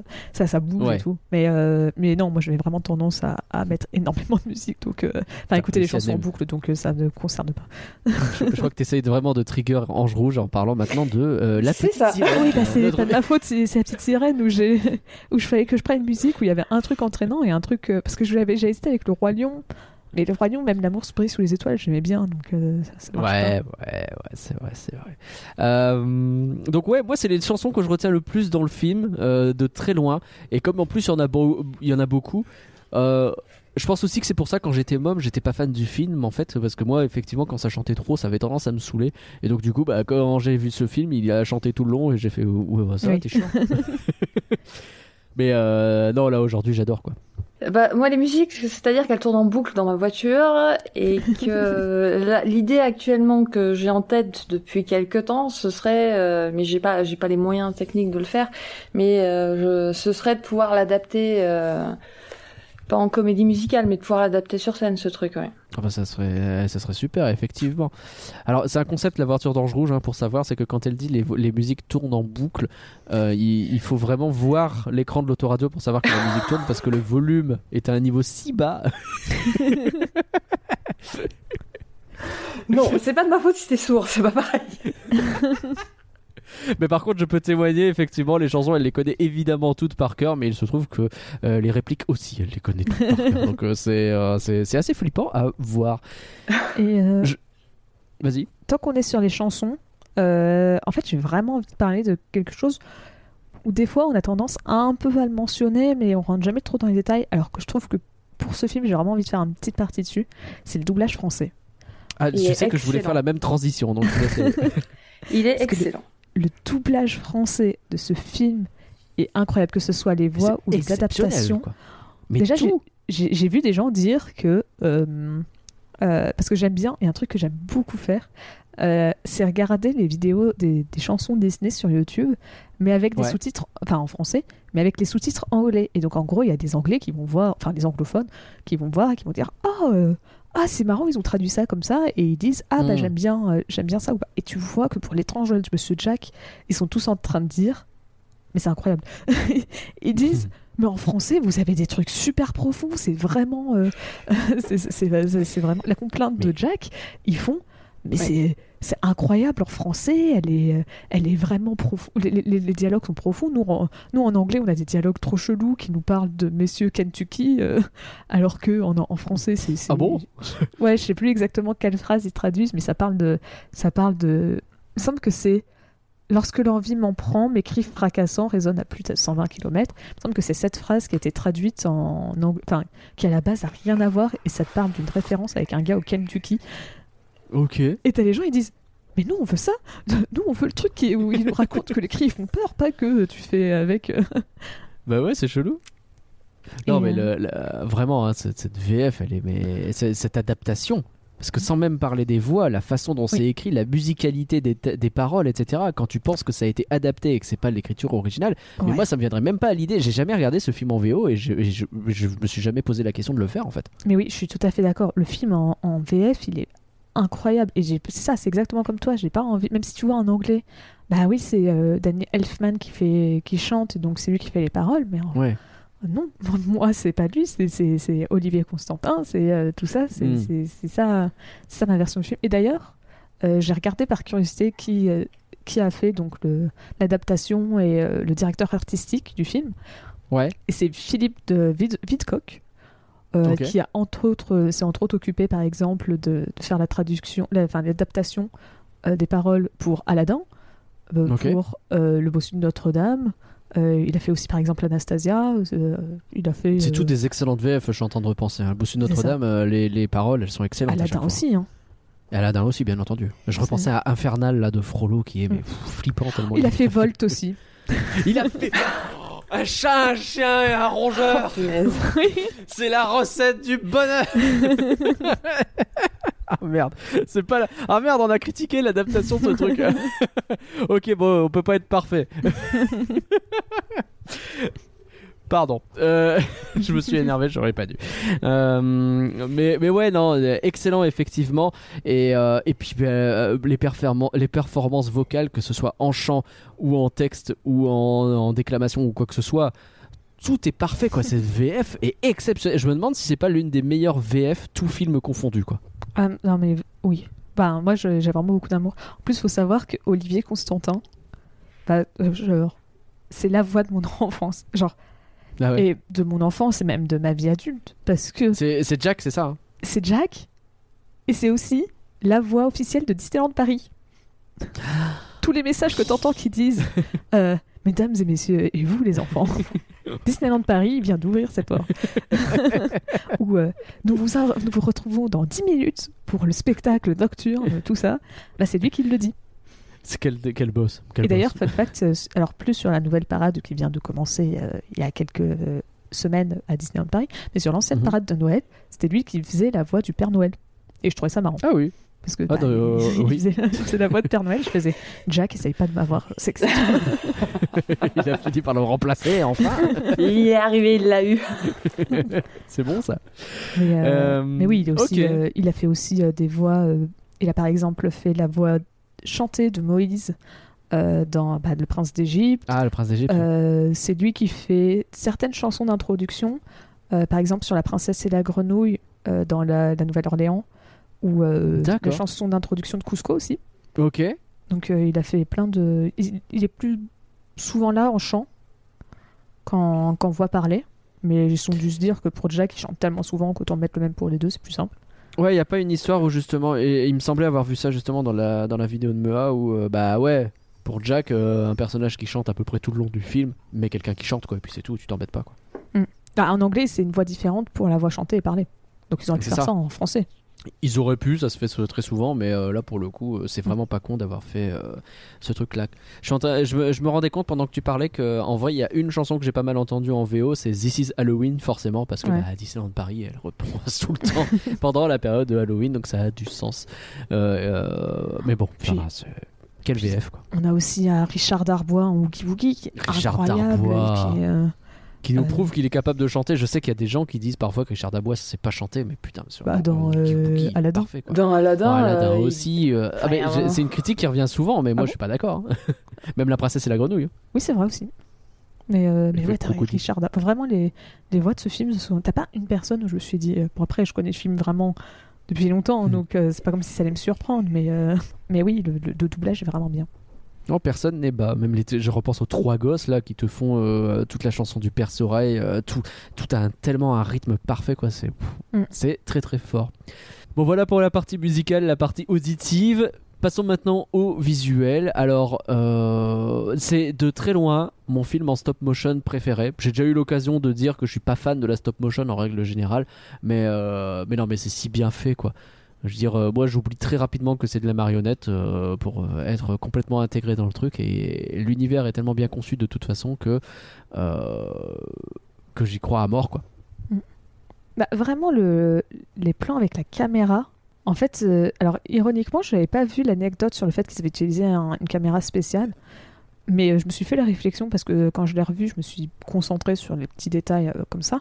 Et je me suis vraiment rendu compte dans Bienvenue à Halloween que bah euh, il y a vraiment plein de plans. La caméra est tout le temps en train de bouger, faire des mouvements très larges et, Ouais. et on voit beaucoup les décors et tout. Et tu fais waouh, c'est vraiment pas habituel. On n'a pas Mm. tendance à voir ça. Bon après aussi des fois je voyais les les petites erreurs qui font le charme de la stop motion. Hmm. Euh, enfin, pas trop sur la version donc euh, disponible sur Disney+, mais euh, parce que dans toujours Bienvenue à Halloween, à un moment, on voit des chauves-souris qui volent. Il y a la, la lune derrière qui éclaire tout le temps, et, euh, et on voit des chauves-souris qui volent vers la caméra. Et Ouais. euh, je me rappelle que sur mon DVD, on voyait les fils, enfin légèrement, Ah, hein, pas non plus, euh, on les voyait pas des masses, mais on voyait un tout Mm. petit peu si tu regardais les fils de qui permettaient de faire porter des chauves-souris. Et ils ont un peu essayé de le supprimer. un peu gommé Ouais, euh, sur Disney+. Normal, normal. Bon. C'est c'est normal. Mais moi, je trouve que ça fait le Euh, charme, tu vois. C'est comme quand je regarde les personnages, comme, par exemple comme Sally, et que je vois que sa robe, bah, elle est jamais parfaitement immobile. Tu vois tout le temps un tout petit peu de mouvement Oui, parce bah que oui, bah, les gens y touchent et donc ça bouge très légèrement. pas Mm. grand chose. Si tu regardes pas volontairement dessus, tu le vois pas. Mais je trouve que limite, ça fait son charme, quoi, la stop motion. Bah, ça te fait un côté euh, artisanal, quoi. C'est ça. Et c'est cool. Euh, T'en as parlé en parlant des mouvements de caméra, mais c'est- cette mise en scène, quoi, elle est dingue, hein, parce que au-delà même des mouvements de caméra, la composition des plans, je, me- je, je- je- je suis frappé à chaque fois par la façon dont chaque plan est construit avec la lumière, un jeu d'ombre, etc. C'est le film est beau, quoi. Mm. Le film est super beau dans la façon qu'il est fait, alors que euh, je, vais, je vais me faire des ennemis, mais j'aime pas trop les décors euh, type Halloween. En fait, c'est une pure question de goût. Moi, le design Halloween, ça me fatigue très vite en fait. Oh là là, le gris, le orange, ouais, c'est bon, on a compris, tu vois. Et, et mais bon, le film est quand même super beau. C'est juste que c'est pas ma cam plus Ouais. que ça le côté Euh, Halloween. alors c'est là, c'est là où c'est très surprenant. euh, ce qui surprend quand on a l'habitude de Burton, des films de Burton, c'est que les couleurs soient dans ce sens en fait.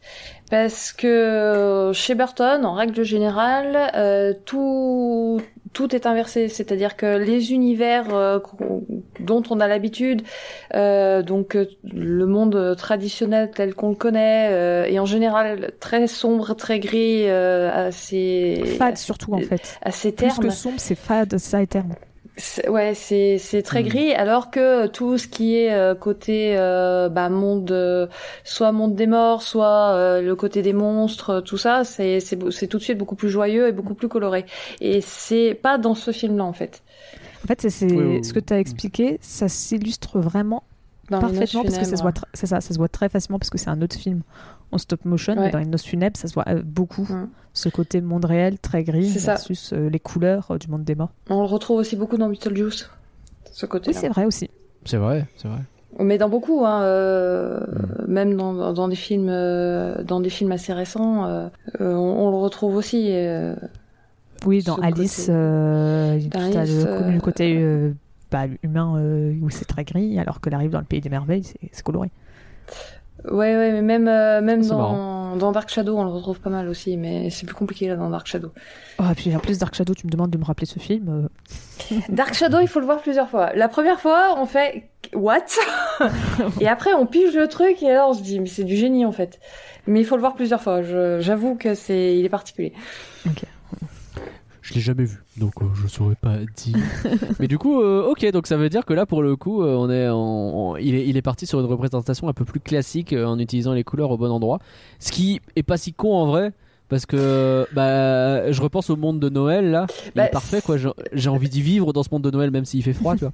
Disons que ça fon... là, là, ça fonctionne parce que euh, Jack découvre Noël. Et quand Jack découvre ce monde de Noël, euh, le monde est hyper coloré. Et là, c'est le moment du film où ben, Jack, en fait, il a une tête de gosse, quoi. C'est comme un gosse qui arriverait au pays du Père Noël. Il a les mêmes réactions, il a la même bouille. Et, euh, et c'est c'est à ce moment-là que ça fonctionne et où on se dit, euh, euh, oui, du coup, effectivement, c'est plus logique de faire dans ce sens. Mais c'est vrai que sinon, tout le reste du film, euh, quand on a l'habitude de Burton, de, de Burton et donc on reconnaît l'univers burtonien euh, tout le long du film, ça, ça surprend que ce soit dans ce sens en fait. Hmm. Oui, bah en fait, c'est un peu comme si c'était pour montrer son, sa lassitude envers euh, le monde euh, C'est ça. d'Halloween. et... En fait, le, le, le, le truc euh, rigolo entre guillemets, parce que c'est pas c'est pas drôle euh, du tout, mais quand euh, Burton a écrit le poème, il est qui travaillait chez Disney dans les années 80, c'est l'époque euh, où il a littéralement euh, pété un câble. Euh, C'est-à-dire que il est aujourd'hui on dirait qu'il a fait un burn-out, on va dire, mais euh, des, dessiner euh, des renards larmoyants à la mode Disney, euh, c'était pas sa cam, il était pas là. Et ça lui a fait tourner la carte au point que euh, il, il s'enfermait dans les placards, euh, il se, il dessinait assis sous son bureau ou sur le bureau, euh, et il est allé jusqu'à euh, se mutiler au milieu des couloirs en s'arrachant des dents à vif, quoi. Enfin, c'était assez glauque.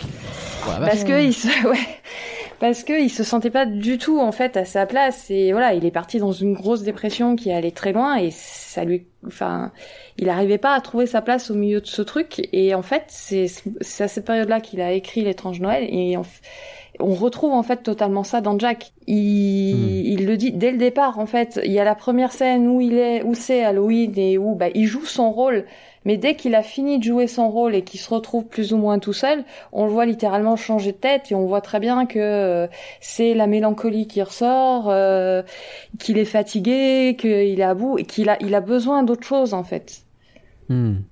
Et ça correspond tout à fait à cette période-là. Ah ouais, c'est ouf. C'est ouf euh, de.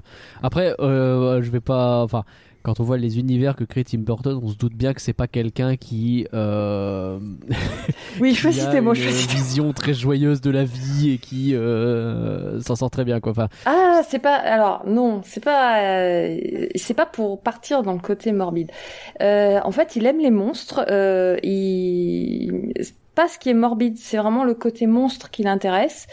Parce que il, il se retrouve plus à l'intérieur, euh, à l'intérieur des monstres qui sont des personnages qui sont mis de côté, qui rentrent pas dans des cases, qui rentrent jamais dans le rôle du héros.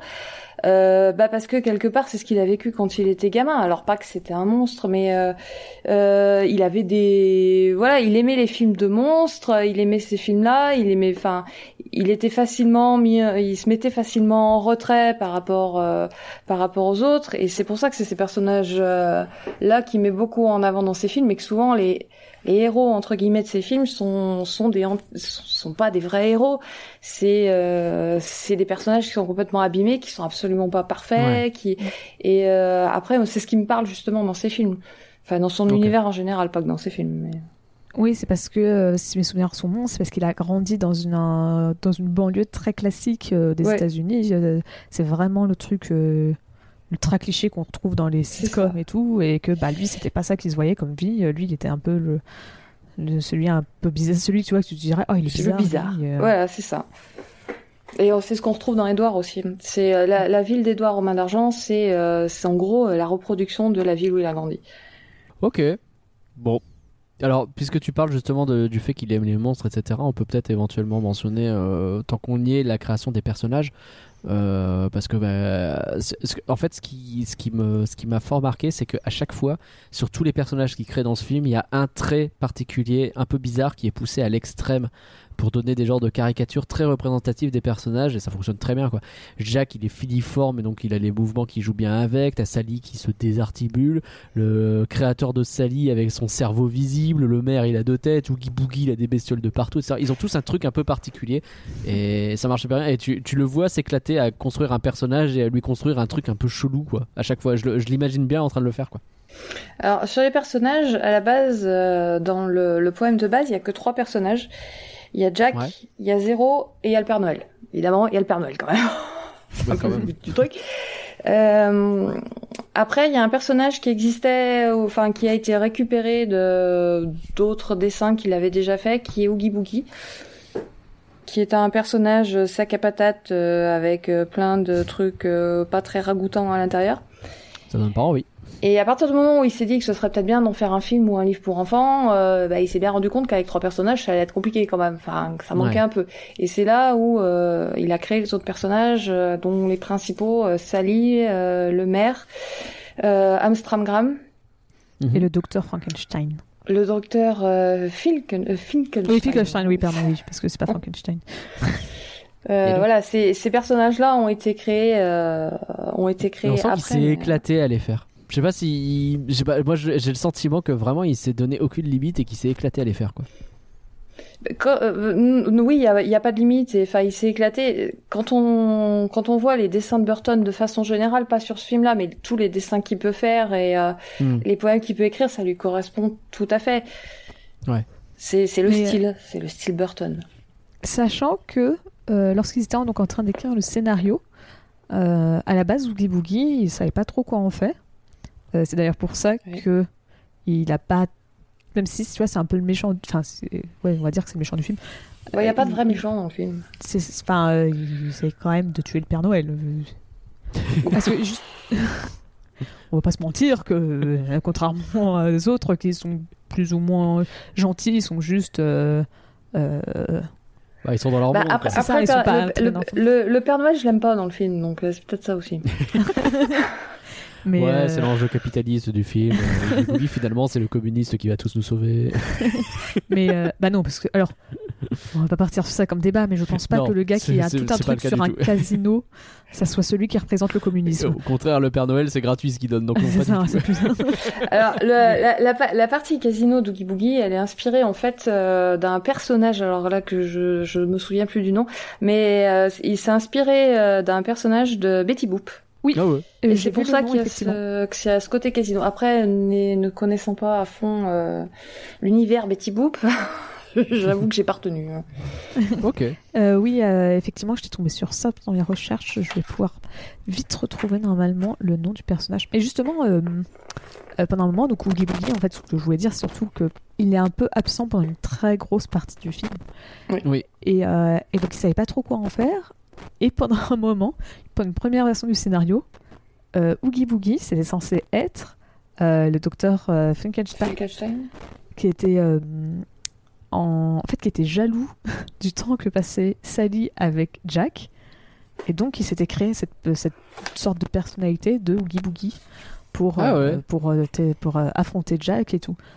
Sauf qu'en fait ils se sont rendus compte que bah, c'était compliqué que en plus ça avait pas trop d'intérêt pour le film donc au final ils ont dit que ça allait être plein d'insectes euh, mais les uns sur les autres mais D'accord. La ça aurait été base, chelou, euh, effectivement. bah, c'est que après je pense que le scénario aurait été fait un peu différemment Hmm. Mais euh, Oui, j'imagine. euh, mais oui. Ok. euh, Alors, c'est euh, donc euh, pour euh, Betty Boop, Ah, c'est donc euh, inspiré d'un euh, du- d'un cartoon, donc euh, d'un euh, The Old Man of the Mountain. D'accord. Donc euh, c'est pas un personnage directement, c'est plutôt un Ah, c'est un concept qui a été mis dans ce personnage, dans ce cartoon, peut-être. ouais, enfin le, enfin tout l'ambiance, je pense, du cartoon de manière générale, parce que tu avais même parce qu'en fait, je me suis rendu compte de ça dans les recherches, mais j'en ai jamais entendu parler avant, donc je sais pas à quel point c'est vraiment quelque chose qui est vrai ou pas. Mais il y a eu visiblement des, enfin, des polémiques comme quoi le personnage d'Oogie Boogie était raciste. Parce que, en fait, bon? euh, il est. euh, bah, ils sont inspirés de. Enfin, je pense que c'est parce que c'est du, il fait du, euh, du blues. Donc, euh, c'est entre autres considéré. Ah. En fait, ils se sont inspirés. Alors, je, je lis le machin. Euh, on voulait avant tout, Danny et moi, traiter cette référence sur le monde du souvenir, ne pas tomber dans l'hommage. J'avais gardé en mémoire ces épisodes de Betty Boop où ce drôle de personnage apparaissait. Je ne savais pas qui il était, mais il se lançait de but en blanc dans un numéro musical et chantait avec la voix de Cap Calloway. Et je me disais, mais qu'est-ce que c'est que ce truc? Ouais, et parce que justement, après, ils disent que euh, effectivement, euh, c'est euh, c'est inspiré, donc tout ça, c'était pas. on a trouvé notre inspiration dans d'un vieux dessin animé et tout, donc c'était pas. Mais en fait, c'est Oui, euh, Elfman qui, trou- qui avait peur à la base d'être accusé de racisme, et visiblement, et après, je sais pas à quel point. bah, à quel point c'est vraiment raciste et tout. Alors, il y en a qui disent que c'est parce qu'il ressemble un peu à un personnage du Klux, du Klux Klan. Ah, genre avec ça. ça. Ouais, d'accord. Ouais, enfin, Ah, c'est un méchant. je- euh, Non, Et parce que aussi- c'est c'est un sac à patates. Le terme Oogie Boogie, visiblement, ça sera un terme plutôt péjoratif pour parler de, bah, des Afro-Américains dans le, Ah, dans le sud de d'accord. la- des États-Unis. D'accord, ouais, c'est possible. Ok, d'accord.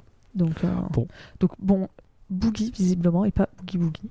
Mais après, Bon. j'ai jamais vu non plus énormément de personnes Non, il n'y a pas une polémique énormes contre ça. dingue autour de ce film. Après, euh, le boogie, c'est une danse hein, aussi. Donc.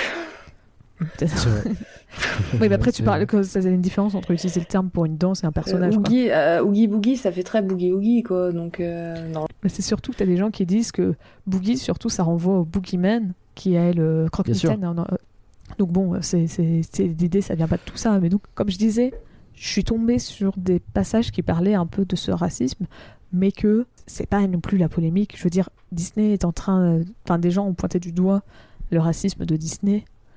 Euh, Oui, j'ai il y avait jamais plein vu de choses les- qui posaient problème. euh, ça. Ça, ça J'ai jamais quoi. vu l'étrange de Monsieur Jack être mentionné.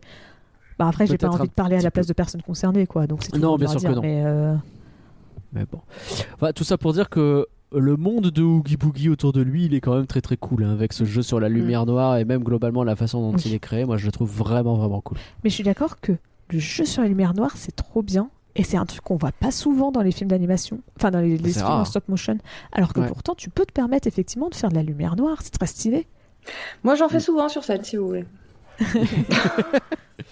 Ah, vous pouvez demander des conseils à Ange Je éventuellement. peux, je, peux, je peux envoyer après. Euh, alors par contre, le... ils ont galéré avec le personnage d'Oogie Boogie euh, parce que en fait, il est pratiquement deux fois plus grand que toutes les autres marionnettes. C'était une marionnette qui était Ah ouais. du coup très lourde. Et ils ont vraiment galéré. euh, ils ont vraiment galéré et à le fabriquer et à derrière à, à le manipuler. À l'utiliser, ça- Ouais, c'est- ça a été un challenge. Euh, je vous ai dit qu'à un moment donné j'allais énerver tout le monde. Est-ce que Oogie Boogie c'est pas le personnage de trop? Dans le sens où, en fait, j'ai l'impression, moi euh, je dis ça parce que c'est surtout un souvenir de quand j'étais gosse. Il y a un moment donné où j'ai un peu décroché du film. Et je sais pas si c'est l'histoire avec Sally ou si c'est l'histoire avec Oogie Boogie, mais il y a un des deux trucs qui me semble être, euh, qui me semblait à l'époque être ajouté un peu en trop et qu'à un moment donné je fais, oh je m'en fous de ça, tu vois. Alors moi, quand j'étais petite, j'avoue que la partie avec Sally, je la passais. Ouais. Euh, résultat de la chanson de Sally, la seule chanson que je ne connais pas par cœur du film. C'était pas celle, je l'aimais pas, donc euh, je l'écoutais pas en boucle. Voilà, c'est un exemple de musique, tu vois, un peu moins intéressante que les autres, et donc. euh, Est-ce que je Ange Rouge veut nous casser la gueule pour ça ou pas Non, non, juste à toi. Ah d'accord, très bien, super. Euh, eh ben on s'organise ça. Euh, surtout, surtout que maintenant, euh, je suis pas trop d'accord avec ma critique de mon enfant, tu vois, je parle vraiment de mon enfant parce que le rythme est plus lent quand on parle de Sally. Mais En soi, euh, en fait, moi, c'est surtout, je pense, sa musique que j'avais pas quand j'étais petite. Parce qu'en soi, tu vois, tout le reste, c'est assez rapide. Les passages où elle, euh, bah, elle parle du sapin, enfin, elle voit, où elle voit sa vision avec le sapin qui brûle, des trucs comme ça. C'est pas non plus très long et ça ralentit pas trop l'histoire. Je pense que c'est juste la chanson qui me déplaisait, on va dire. On va reparler de Sally de toute façon, mais euh, tout ça pour dire qu'a priori tu vas adorer l'intro que tu n'as pas encore entendu. Euh, Alors, euh, euh, donc, donc Mais ouais, Oogie Boogie, effectivement. non, je suis pas d'accord. Non, pas Oogie Boogie, pas Oogie Boogie. Bon, ok. Pas touche au Oogie Boogie. Après, je suis d'accord avoir vu des gens dire sur Je sais Internet. c'est- c'est une critique qui revient souvent, ouais, j'ai l'impression. Bah, pas forcément dire que Oogie Boogie est, est pas bien ou, ou des trucs comme ça, ou il a pas sa place dans le film, mais Mm. que euh, qui trouvait que Oogie Boogie était très différent euh, des autres personnages, parce qu'en fait, tu vois, dans tous les personnages de la ville d'Halloween, tout le monde est, bah, tu vois, ils, font peur, mais ils sont jamais cruels. Ils sont pas méchants en soi, ouais. C'est ça, tu vois, c'est, c'est- ils sont comme ça, c'est, c'est leur nature, on leur a toujours appris, mais ils vont pas être méchants, ils vont pas trop blesser les gens, euh, Hmm. euh, ils font juste J'aime bien le pas trop. Bah, je suis obligée de voir, désolé, quand tu vois les cadeaux qu'ils ont fait, même si il y a un moment, ils, ils voulaient, quand tu offres un serpent qui peut bouffer un sapin, c'est que tu essaies de faire du mal à quelqu'un. même, même- même si tu pensais leur faire plaisir, euh, à un moment. C'est vrai. Mais, euh, mais donc, résultat, tu, tu vois, ils sont plutôt dans la. Bah, dans l'esprit d'Halloween, tu vois, euh, de trick or treat, euh, un bonbon ou une farce, tu vois, c'est plutôt de la farce. C'est ça. de- Et Oogie Boogie, il plutôt dans, bah, dans la. Tu vois, il veut tuer les gens, il est sa- sadique. euh, Euh, Après, il veut, enfin, il- oui, par contre, il veut les tuer parce que euh, il triche même quand euh, il, il le joue en fait. C'est tout est Hmm. joué au dé, euh, particulièrement au dé, mais euh, tout est sur euh, sur ce côté jeu de hasard. Et, euh, Ouais, même si mais- il triche. Ouais, mais quand tu vois, euh, t'as comment il s'appelle T'as le maire qui dit euh, c'est la bande d'Oogie Boogie parce qu'il a peur d'Oogie Boogie. Oui. T'as Jack qui dit euh, et laisser ce, et laisser Oogie Boogie hors de ça. T'as euh, On sent que c'est vraiment le méchant du coin, quoi. Genre, C'est ça. euh, personne lui fait vraiment confiance, quoi. c'est ça. Et euh, donc même si tu vois c'est le fait qu'il triche, certes, mais c'est en fait on pourrait imaginer qu'il triche. Mais pas qu'il va faire euh, tuer, euh, qu'il va les balancer. C'est quoi C'est de la Hmm. lave J'ai jamais su ce que c'était le liquide. C'est pas très défini. mais euh, moi, je me suis toujours dit que c'était de la lave, mais euh, parce que c'était un peu rouge et que c'était liquide, mais euh, et voilà. Ça aurait du sens. Ça aurait du sens. mais, euh, mais en tout cas, tu vois, qu'il le balance euh, dedans. On peut imaginer que oui, il est méchant, il joue au jeu, mais euh, enfin, qu'il joue au jeu de manière à tricher, sans forcément conduire à la mort de quelqu'un en retour. Bah, sans, sans- sans possi- euh, si possible, oui, c'est pas bien de, de tuer les gens. Euh, ok, alors, ce que je disais aussi à propos de. Je reviens vite fait sur la mise en scène, il y a un truc euh, dont, dont j'ai pas parlé. Euh, c'est euh, même euh, les, les effets spéciaux qu'il peut y avoir, genre zéro, je le trouve super crédible, Oui. la façon dont il est ajouté. Ça marche très très bien. Et on n'en avait pas parlé de zéro, donc voilà, c'est c'est vrai qu'on a pas parlé Et, zéro. et- et globalement, tout le montage qu'ils font à un moment donné, où t'en parlais, où ils créent tous les trucs pour Noël, mais t'as tellement d'idées, de personnages, de trucs comme ça qui s'enchaînent, ça va à une vitesse, comme le montage du début avec tous les monstres qui sont présentés. Mais je trouve que le, le- le moment où il crée les cadeaux de Noël, c'est le plus marquant à ce niveau-là. quoi. Il y a un nombre d'idées à la seconde qui est dingue. quoi. C'est vrai. Mais euh, moi, je voulais juste reprendre, parce que quand tu as parlé d'effets spéciaux, ça m'a fait penser à ça. Ouais. Euh, alors déjà, je voulais pas parler d'un passage de mise en scène que je trouve incroyable. C'est cette euh, butte, on va dire, où c'est le plan iconique où Jack il est sur la butte avec la lune derrière, mais en même Ah, temps, bien ce sûr. plan, il est tellement beau. Mais vraiment bien fait. incroyable. C'est quand ils ont dû trouver ce plan, ils ont fait Let's go les gars. On rentabilise. c'est ça. Ah, c'est parfait, c'est parfait. Mais euh, et surtout en fait un truc que je trouve vraiment marrant, c'est de voir que toutes les lumières à ou presque à Halloween, elles ont toutes une image d'une tête de citrouille. Je trouve ça trop marrant. que tu vois, c'est un petit détail tout bête, Ah, mais que le nez de zéro, bah il y a une citrouille C'est une dessus. citrouille. Les ouais. phares ont une citrouille, les lampadaires ont une citrouille, il y a l'huile. Ah, fait gaffe. Le, le nez, le nez de zéro citrouille, c'est dans le poème, ça déjà. D'accord. Ah. Ouais, c'est noté. C'était Euh, prévu. Bah, c'est peut-être pour Euh, ça, ils sont peut-être c'est- inspirés de, de ça. base. hein. Ils sont peut-être ouais, inspirés de ça pour faire Ah, toutes les peut-être parti lumières. de ça euh. pour la base, ouais. ouais. C'est Mais donc ouais, mais ça me fait trop rire de voir que t'as tout qui est euh, tout est une lumière de citrouille. euh, c'est trop marrant. Mais tu sens que c'est un film un peu de, de j'allais dire de névrosé, mais dans le bon sens du terme, tu vois. C'est des gens qui ont leur délire et ils vont à fond à 100%, quoi, tu vois. Oui. C'est une fois qu'ils ont défini un truc, c'est vas-y, on y va à donf, quoi. Bah, après, je sais que Tim Burton avait vraiment peur de ce que Disney allait l'autoriser à faire ou non. Et il avait Ouais. peur que Disney soit vraiment relou. Et donc peut-être que quand ils se sont rendus compte qu'ils avaient un peu de liberté, ils se sont dit let's go, autant en profiter à fond pour Ouais, faire notre film. Donf, peut-être pas une, deuxième chance comme ça. euh. Et quelque part, tant mieux qu'ils aient passé le film euh, sur, euh, sur Touchstone, parce que l'inverse, ça aurait peut-être été euh, Disney qui leur dit euh, non, mais ce que vous avez fait, ça ne va pas du tout, vous refaites ça, ça, ça, ça, ça. Et Oui, on vrai. aurait eu quelque chose de vachement moins réussi. Donc, euh, je Mm. pense que c'est pour le mieux ce qui s'est passé finalement. Et comme, euh, comme le disait Mea, un excellent alignement de planètes. Est-ce qu'on parle un peu de Jack? On. J'ai, j'ai, alors j'ai, j'ai, j'ai un peu spoilé dans le résumé, mais Jack il m'énerve. Ah bon Je veux tout changer parce que que, j'ai besoin pu- de nouveaux challenges. euh, De, de mémoire, c'était de mémoire, c'était plus Sally qui t'énervait parce que j'ai quand même eu droit deux fois. Mais qu'est-ce qu'elle est chieuse celle-là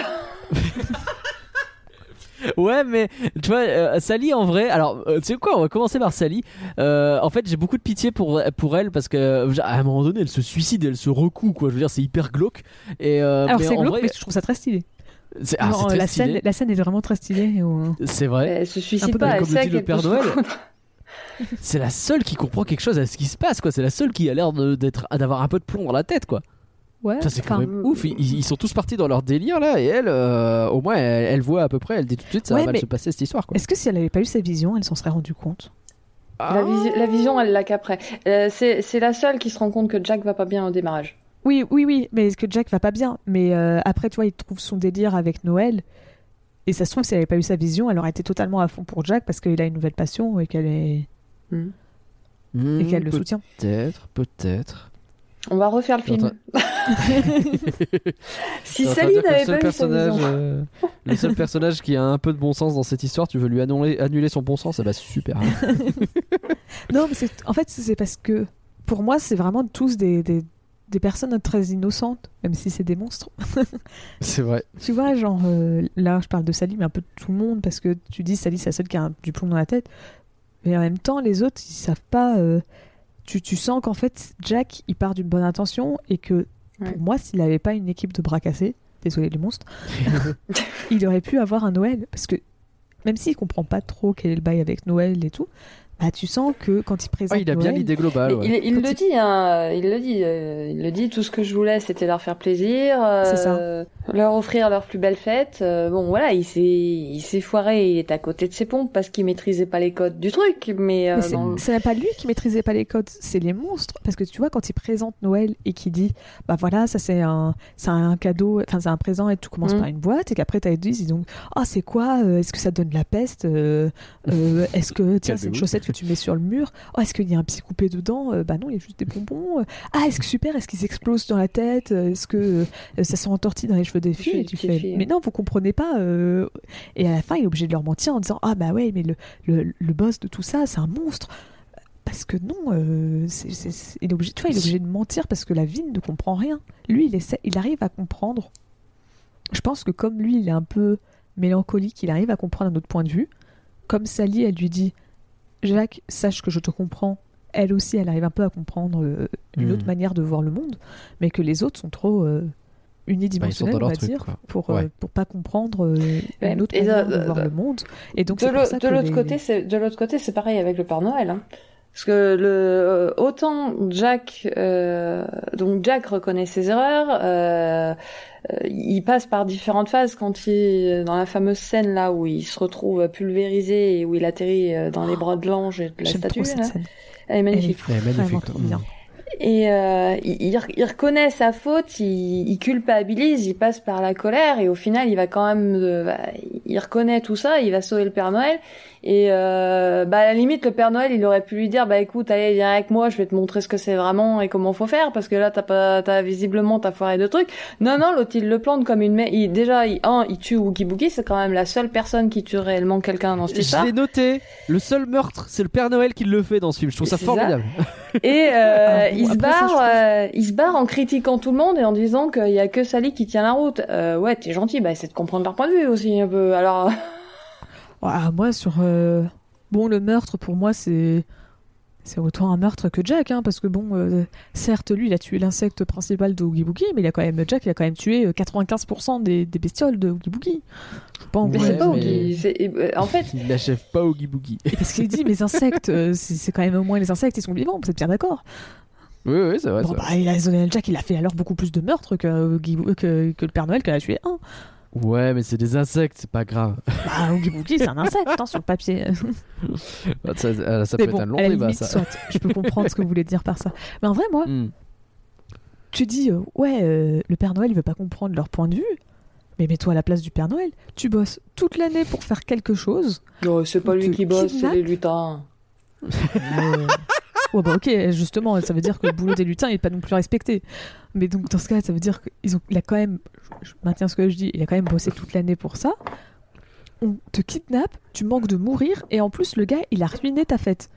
Ce que, as fait, ce que tu prépares depuis un an. Moi, je, je le comprends qu'ils soient un peu énervés. Après, tu vois qu'il essaye. Enfin, je sais pas à quel point il essaye de.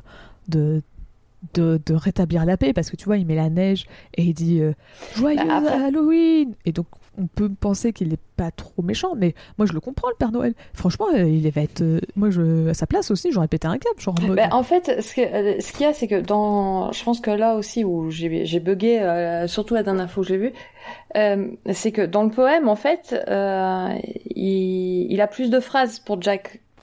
En fait, il, Ah. il, il- il parle plus à Jack en mode, euh, oui, bah, d'accord, c'est pas, gra- euh, t'inquiète, c'est pas grave, ça arrive à tout le monde de faire des erreurs. Et il est plus dans ce mood-là que là où il envoie chez tout le monde en disant, euh, euh, ouais, il y a que la petite là euh, qui tient la route. euh, Oui, c'est pas, j'ai pas eu la même version. Et euh, après euh, D'accord. moi je maintiens que ça me choque pas hein.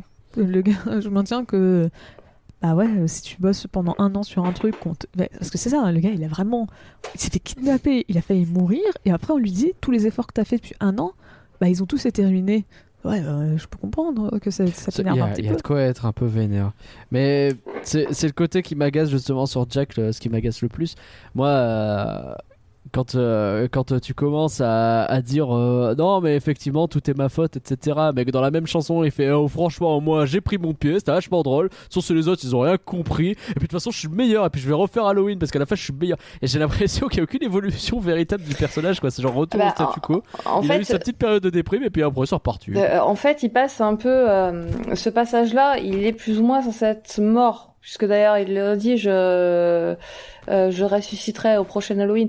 Et euh, en fait, euh, les différentes phases par euh, lesquelles il passe, c'est c'est ce que c'est ce qui sont considérés comme euh, je sais plus combien il y en a. Je crois que c'est les cinq les cinq phases du Ah, deuil. Enfin, les on dit qu'il y en a 5 mais en vrai il y en a jamais vraiment 5 parce que c'est Oui, voilà, c'est un enfin, peu du c'est- bullshit t'en as pas que 5 les gens Ouais. ils passent tous par des deuils différents pas Oui, voilà. sens Mais euh, dans les Mais oui. grandes lignes, ça correspond à peu près à ça, à ce qui, ce qui est traditionnellement, Oui, on va le- dire. euh, Les admis. 5, c'est euh, le, le déni, euh, le marchandage, on va dire, le, le- le- Ouais. ouais, le fait de marchander, euh, la colère, la tristesse la et, tristesse. le, le- Et la le- résignation. Ouais, c'est ça.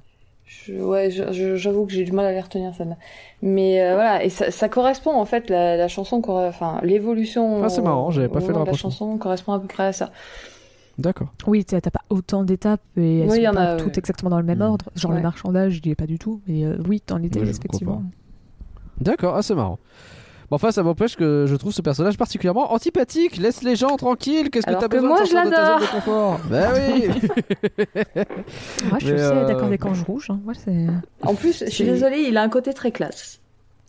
Ah non, mais il Non, est mais- classe, c'est pas le problème. Mais c'est vraiment genre, j'ai une lubie et je vais emmener toute la ville avec moi, qu'ils soient d'accord ou pas. Je vais leur mentir pour les emmener avec moi. Et puis à la fin, genre, il se remet pas vraiment en question, quoi. Jamais. hein. Ouais, Jack, c'est une femme. ok, c'est pas moi qui l'ai dit, vous vous débrouillez, on enchaîne.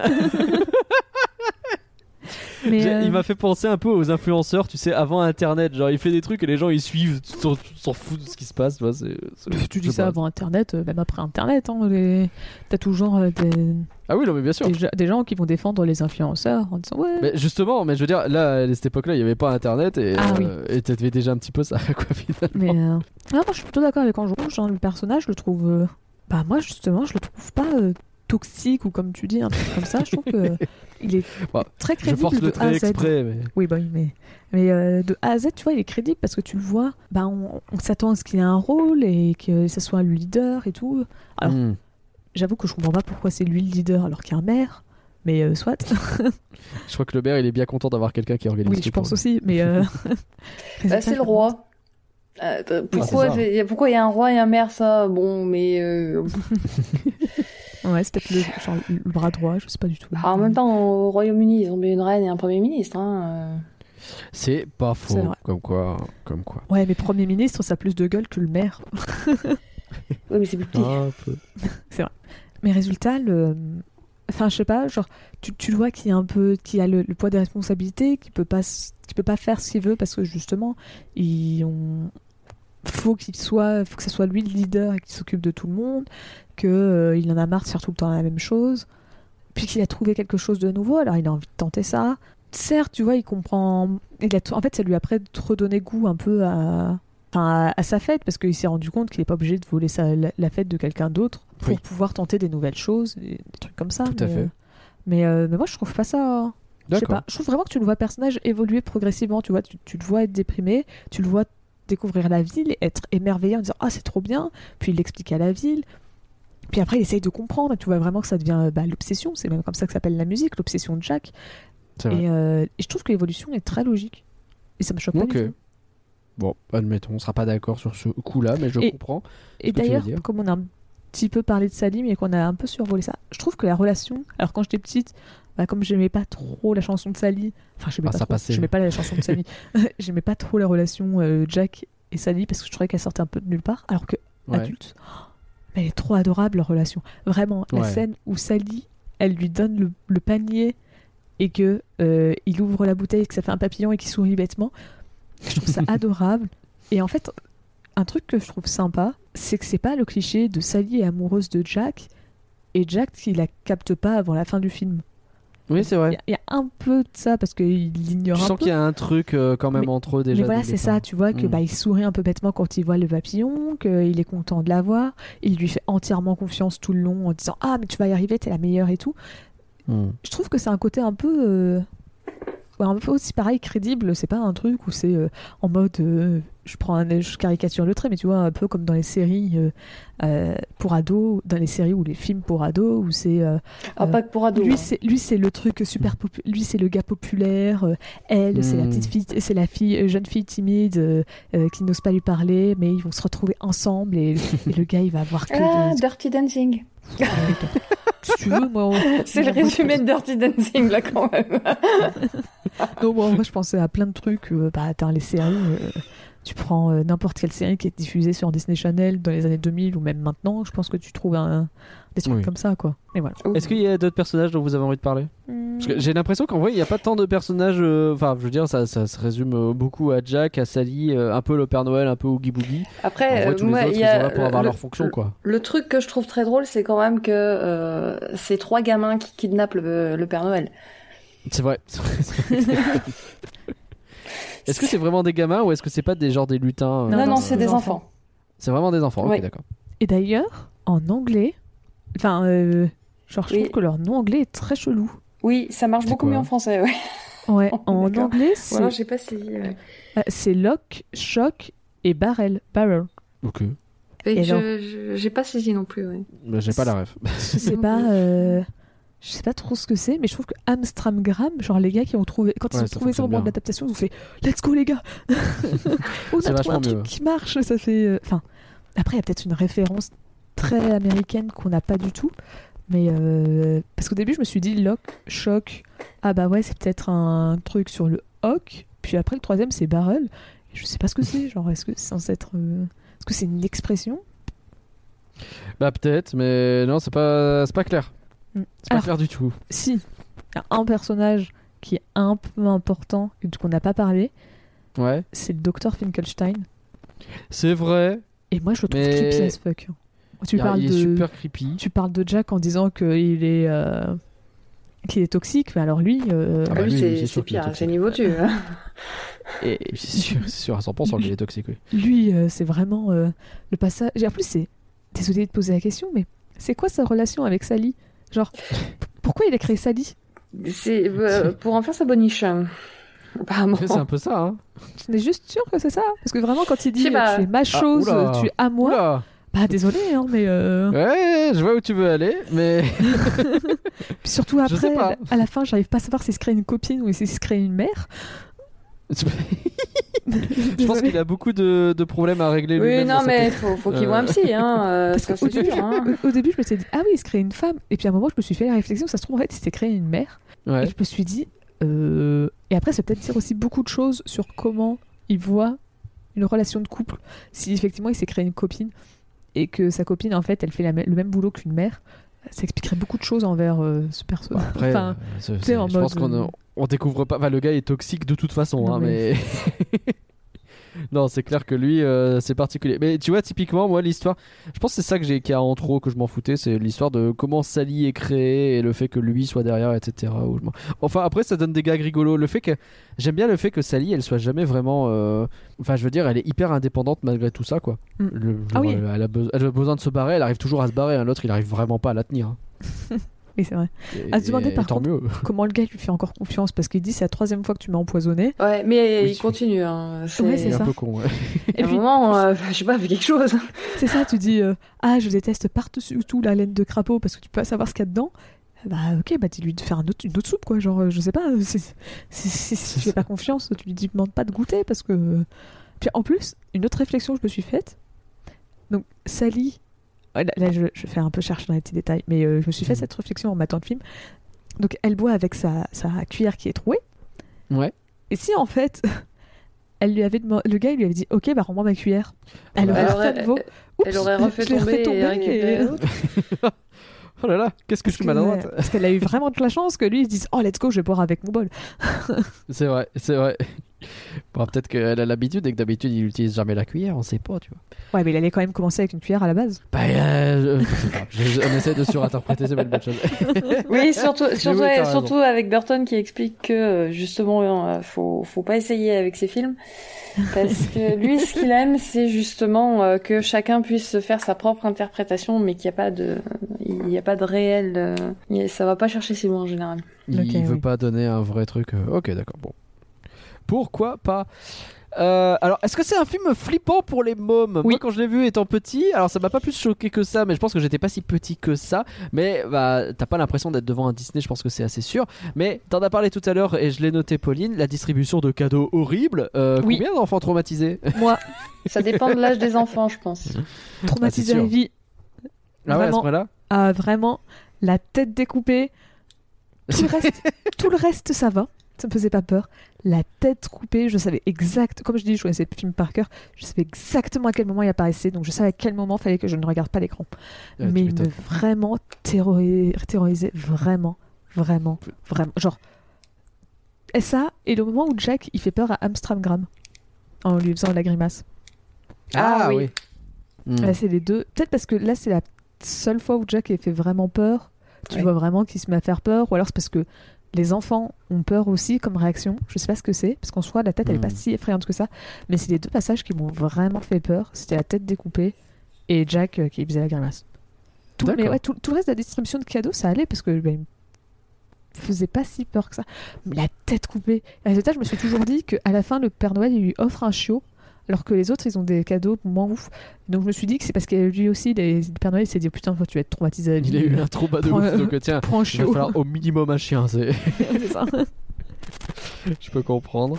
Euh, je pense que c'est vraiment la scène qui va le plus loin. Le reste, après, même l'intro, elle te met, mine de rien, elle te met une ambiance, euh, elle te met une ambiance, quoi. C'est... Je pense que quand t'es gosse, tu sais tout de suite, euh, oh là là, dans quoi je suis tombé, euh, oh là là, j'arrête de regarder. quoi. euh, est-ce que c'est plus traumatisant que la, méch- que, euh, la méchante sorcière de Blanche-Neige? Euh, Moi, ce qui m'avait traumatisé gamine, c'était... enfin, Je vais me faire juger, je sais, mais euh, ce qui m'avait traumatisé gamine, c'était euh, dans La Belle au Bois dormant. C'était euh, Maléfique qui brûle, en fait. C'est le décès de Maléfique qui m'a traumatisé. Désolée. Effectivement, ça m'étonne pas de toi. Oui, voilà. Non, mais ça vient peut-être de là. Mais euh, c'est cette scène-là où on voit vraiment Maléfique qui brûle, euh, un peu à la Jeanne d'Arc, hein, on va dire. Euh, je trouve, enfin, moi, c'est ça qui m'avait littéralement traumatisé gamine. Donc, euh, enfin, à côté, euh, pff, est-ce que c'est Pour pire ou pas Je contextualiser, sais pas. Ange Rouge a tendance à, à- bah tu as joué même euh, Maléfique joué. sur scène euh, et, et c'est un personnage dans lequel tu euh, tu t'associes beaucoup, on va dire, C'est un personnage qui me parle, on va dire. on va dire ça comme ça. Mais euh, non, c'est vrai que maintenant que tu parles de Disney, bah surtout que c'est à peu près à la même époque, je l'avais aussi en DVD, il y avait Taram. C'est vrai. Et Taram, il m'a tout autant traumatisé. Pour un petit détail vraiment bête, mais moi, c'était un, un gros traumatisme quand j'étais petite. Mais Taram, à un moment, il est blessé et il Ouais. saigne. Ah, C'est le euh, dans un Disney, c'est pas euh, souvent. C'est ça. En fait, il cours après Tirelire. T'as les dragons qui viennent de kidnapper Tirelire.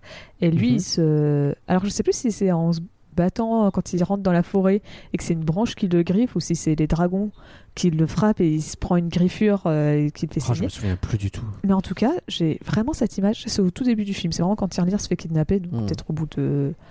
même pas 20 minutes.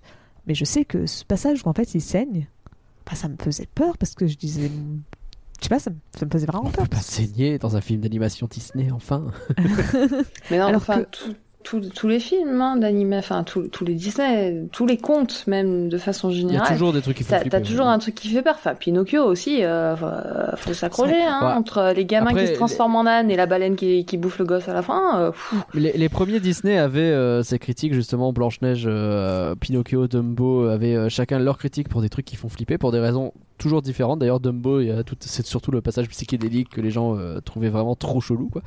Et mais sur les modernes, ils passage quand même de se calmer un petit peu quoi. mais- quoi.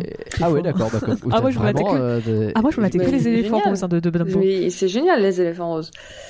Ah, mais euh, le, le- sains le problème, c'est que du coup, Euh. euh, maintenant, en fait, ils s'éloignent vachement du concept même du conte. Les contes étaient faits de base pour faire peur aux mômes, euh, pour qu'ils tiennent un carreau derrière. Donc le problème, c'est quand tu fais la petite sirène, mais que la fin est tellement différente de l'original, ça a plus vraiment de sens, en fait. Ouais, bah est-ce que, Après, que ton objectif c'est toujours de traumatiser les mômes euh, La petite sirène, l'objectif c'était pas de traumatiser les mômes. La petite sirène, en vrai, il y a tout un bail autour où euh, l'auteur était gay. Oui. Et donc, euh, en fait, son histoire, c'était bah, la, la- la sirène, elle peut pas aimer le prince qu'elle veut. C'était un peu lui qui disait qu'il pouvait pas aimer euh, les hommes qu'il voulait. Donc, c'était pas euh, vraiment un coup, traumatisme dans son euh, cas. Enfin, c'était un traumatisme à lui, c'était pas un traumatisme pour les gamins. mais ouais, mais du coup, euh, enfin, il y a plein de... on, on tombe dans Mais un oui. truc euh, Non, mais oui, après, compliqué. je suis d'accord qu'au premier abord, bah, le film, tu vas quand même pas te dire c'est pour les enfants par rapport à un Disney. Ça, je suis quand même d'accord. hmm. où tu vois, bah, je sais quand j'ai commencé à faire mes recherches sur l'étrange Noël de Monsieur Jack, il y a une question qui est arrivée, c'était pour quel âge est l'étrange Noël de Monsieur Bah Jack ouais. Et il me semble pas avoir vu ça sur un autre film, où c'est assez rare, tu vois, que je vois la question. à partir de quel âge 6. Je crois qu'il est, no- il, alors, il est noté à partir de 6 sur Disney+. Après, de toute façon, c'est compliqué parce qu'en France, on n'a pas, euh, t'as rien, enfin. Mais les classifications euh, correspondent pas du tout. C'est ça, euh, nous on n'a pas de. Enfin, de toute façon, c'est pas, c'est même pas une question légale ou pas, parce que, enfin, légale. De, est-ce que c'est Si, bah, de, ou pas de sortir au cinéma ou pas quoi. Mais, Mais, mais ouais, nous, on au-delà n'a de ça, pas 6, nous, c'est juste, forcément euh, 10 euh, minimum. Ne serait-ce que le débat euh, est pas simple quoi. C'est à quel âge tu montres ce film aux gosses. Je, on parle souvent de Victor, euh, l'ami de, de Pardon le cinéma, qui il parle assez régulièrement de l'étrange Noël de Monsieur Jack. Ça me permet de lui faire une petite dédicace euh, parce qu'il adore ce film. Il l'adore énormément. Et euh, il est un peu comme, euh, comme, euh, comme vous, il l'a énormément regardé quand il était môme. Et lui, il avait vraiment un. Je, je trouve cette histoire formidable, il la raconterait mieux que moi, mais il a, il a vraiment une relation très chelou avec ce film où, quand il était gosse, il le regardait en boucle et toutes les nuits, il faisait des cauchemars de ce film. Donc, il réveillait ses parents, puis le lendemain, il re-regardait en boucle. et euh, jusqu'à un moment où les parents lui ont dit Tu arrêtes tes conneries maintenant. Ils ont pris la cassette, je sais plus s'il la casse pas ou un truc comme ça, en mode ça suffit les conneries. Et il a revu ce film que beaucoup plus tard. euh, et ça lui a réveillé tout un tas de, de souvenirs. Et je trouve l'histoire incroyable. quoi. Alors, Cette fascination et ce trauma en même temps. Quoi. Moi, par contre, j'ai pas découvert enfant le film pour le coup. C'est même pas Ah, euh, d'accord. dans les premiers Burton que j'ai vu les j'ai vu les noces funèbres avant l'étrange Noël. D'accord. Bon, bah, quoi. Alors, J'ai fait j'ai fait à l'envers moi. Il y a un bail où je. Enfin, j'allais dire, il y a un bail où les noces funèbres est peut-être plus terrifiant que euh, l'étrange Noël de Monsieur Jack. En fait, je trouve que niveau cara design, l'étrange Noël de Monsieur Jack fait plus peur. Mais niveau Mhm. scénario, Ouais. euh, les noces funèbres. euh, C'est glauque, hein. euh, je l'ai vu quand il était sorti, donc euh, je devais avoir euh, 18 ans. parce 2005. qu'il me semble qu'il est sorti. Ah, 2005 7 ans alors? 2005, Noces funèbres. Ouais, je l'ai vu quand il est sorti, euh, je me rappelle qu'il me faisait peur, hein, ça parle. euh, Ah c'est c'est vieux, c'est glauque. Hein. Euh, l'hi- L'histoire est est très est violente. ouais. Mais euh, oui, puis en plus, euh, il y va à fond. hein. Mais, euh, mais euh, ouais, bah moi, donc moi qui l'ai vraiment vu enfant, les trois jeux Monsieur Jack, me- je te dis, à part deux, trois passages, mais moi c'était plus sur le visuel vraiment qui me faisait peur. Tu vois, Mm. c'était la tête coupée et c'était la, la grimace de Jack. Tu vois, je me rappelle très précisément. Mais tout le reste du film me faisait pas si peur que ça. Non, il y a pas. de- C'est vraiment des trucs très spécifiques qui font flipper, je pense. Après, Et- c'est une ambiance glauque aussi, et peut-être tu rentres pas dedans, quoi. Oui, après, je suis d'accord que tu, tu vois, tout le monde ne rentre pas dedans, que des enfants, tu peux te, tu peux te dire qu'un enfant bah, ne va pas accrocher ou, ou des trucs comme ça, mais de là de dire C'est pas forcément de la effectivement peur. il hein. est trop sombre pour un enfant, bah, je suis pas d'accord, surtout quand tu sors, euh, t'as Taram qui est sorti 8 ans avant, quoi. Bah, Après, il était critiqué pour ça aussi, Taram. Oui, mais quand même, ça reste quand même un chef-d'œuvre. euh, Ça reste un. ça reste un un des chef-d'œuvre, euh, un chef-d'œuvre Disney, alors qu'au début, euh, de- euh, l'étrange. Je pense que Taram m'a beaucoup plus traumatisé parce que j'ai parlé du sang. On va quand même parler. Attends, le méchant de Taram, euh, le, le roi cornu, euh. Ouais, c'est un squelette et il est pas mignon. hein. c'est très vrai. Pas mignon du tout. Il fait pas des claquettes. Euh, bref.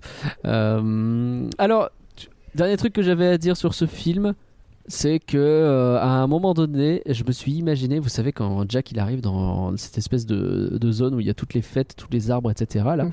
il y a peut-être un film alternatif où il choisit de prendre la porte où il y a un gros trèfle et du coup, en fait, il fait que picoler. Et il picole avec tout le village pendant tout le film. Ça serait vachement plus simple, on aurait plus vite à la fin, tu vois. la bonne fête de Saint-Patrick là dans le village, ça serait vachement sympa. C'est vrai que ça doit être trop drôle. Parce que s'il avait pris Pâques, on peut imaginer que l'histoire était sensiblement identique. Ouais. Thanksgiving, Ouais, des Joker. trucs à base de dinde, je sais pas trop. euh, C'est ça. je sais pas. Bah alors c'est vrai que, que la, la Tu- doit tu être les vois tous se mettre à picoler là À la Saint-Valentin, c'est pareil, je sais pas trop. Euh... Par bouffer du chocolat. euh.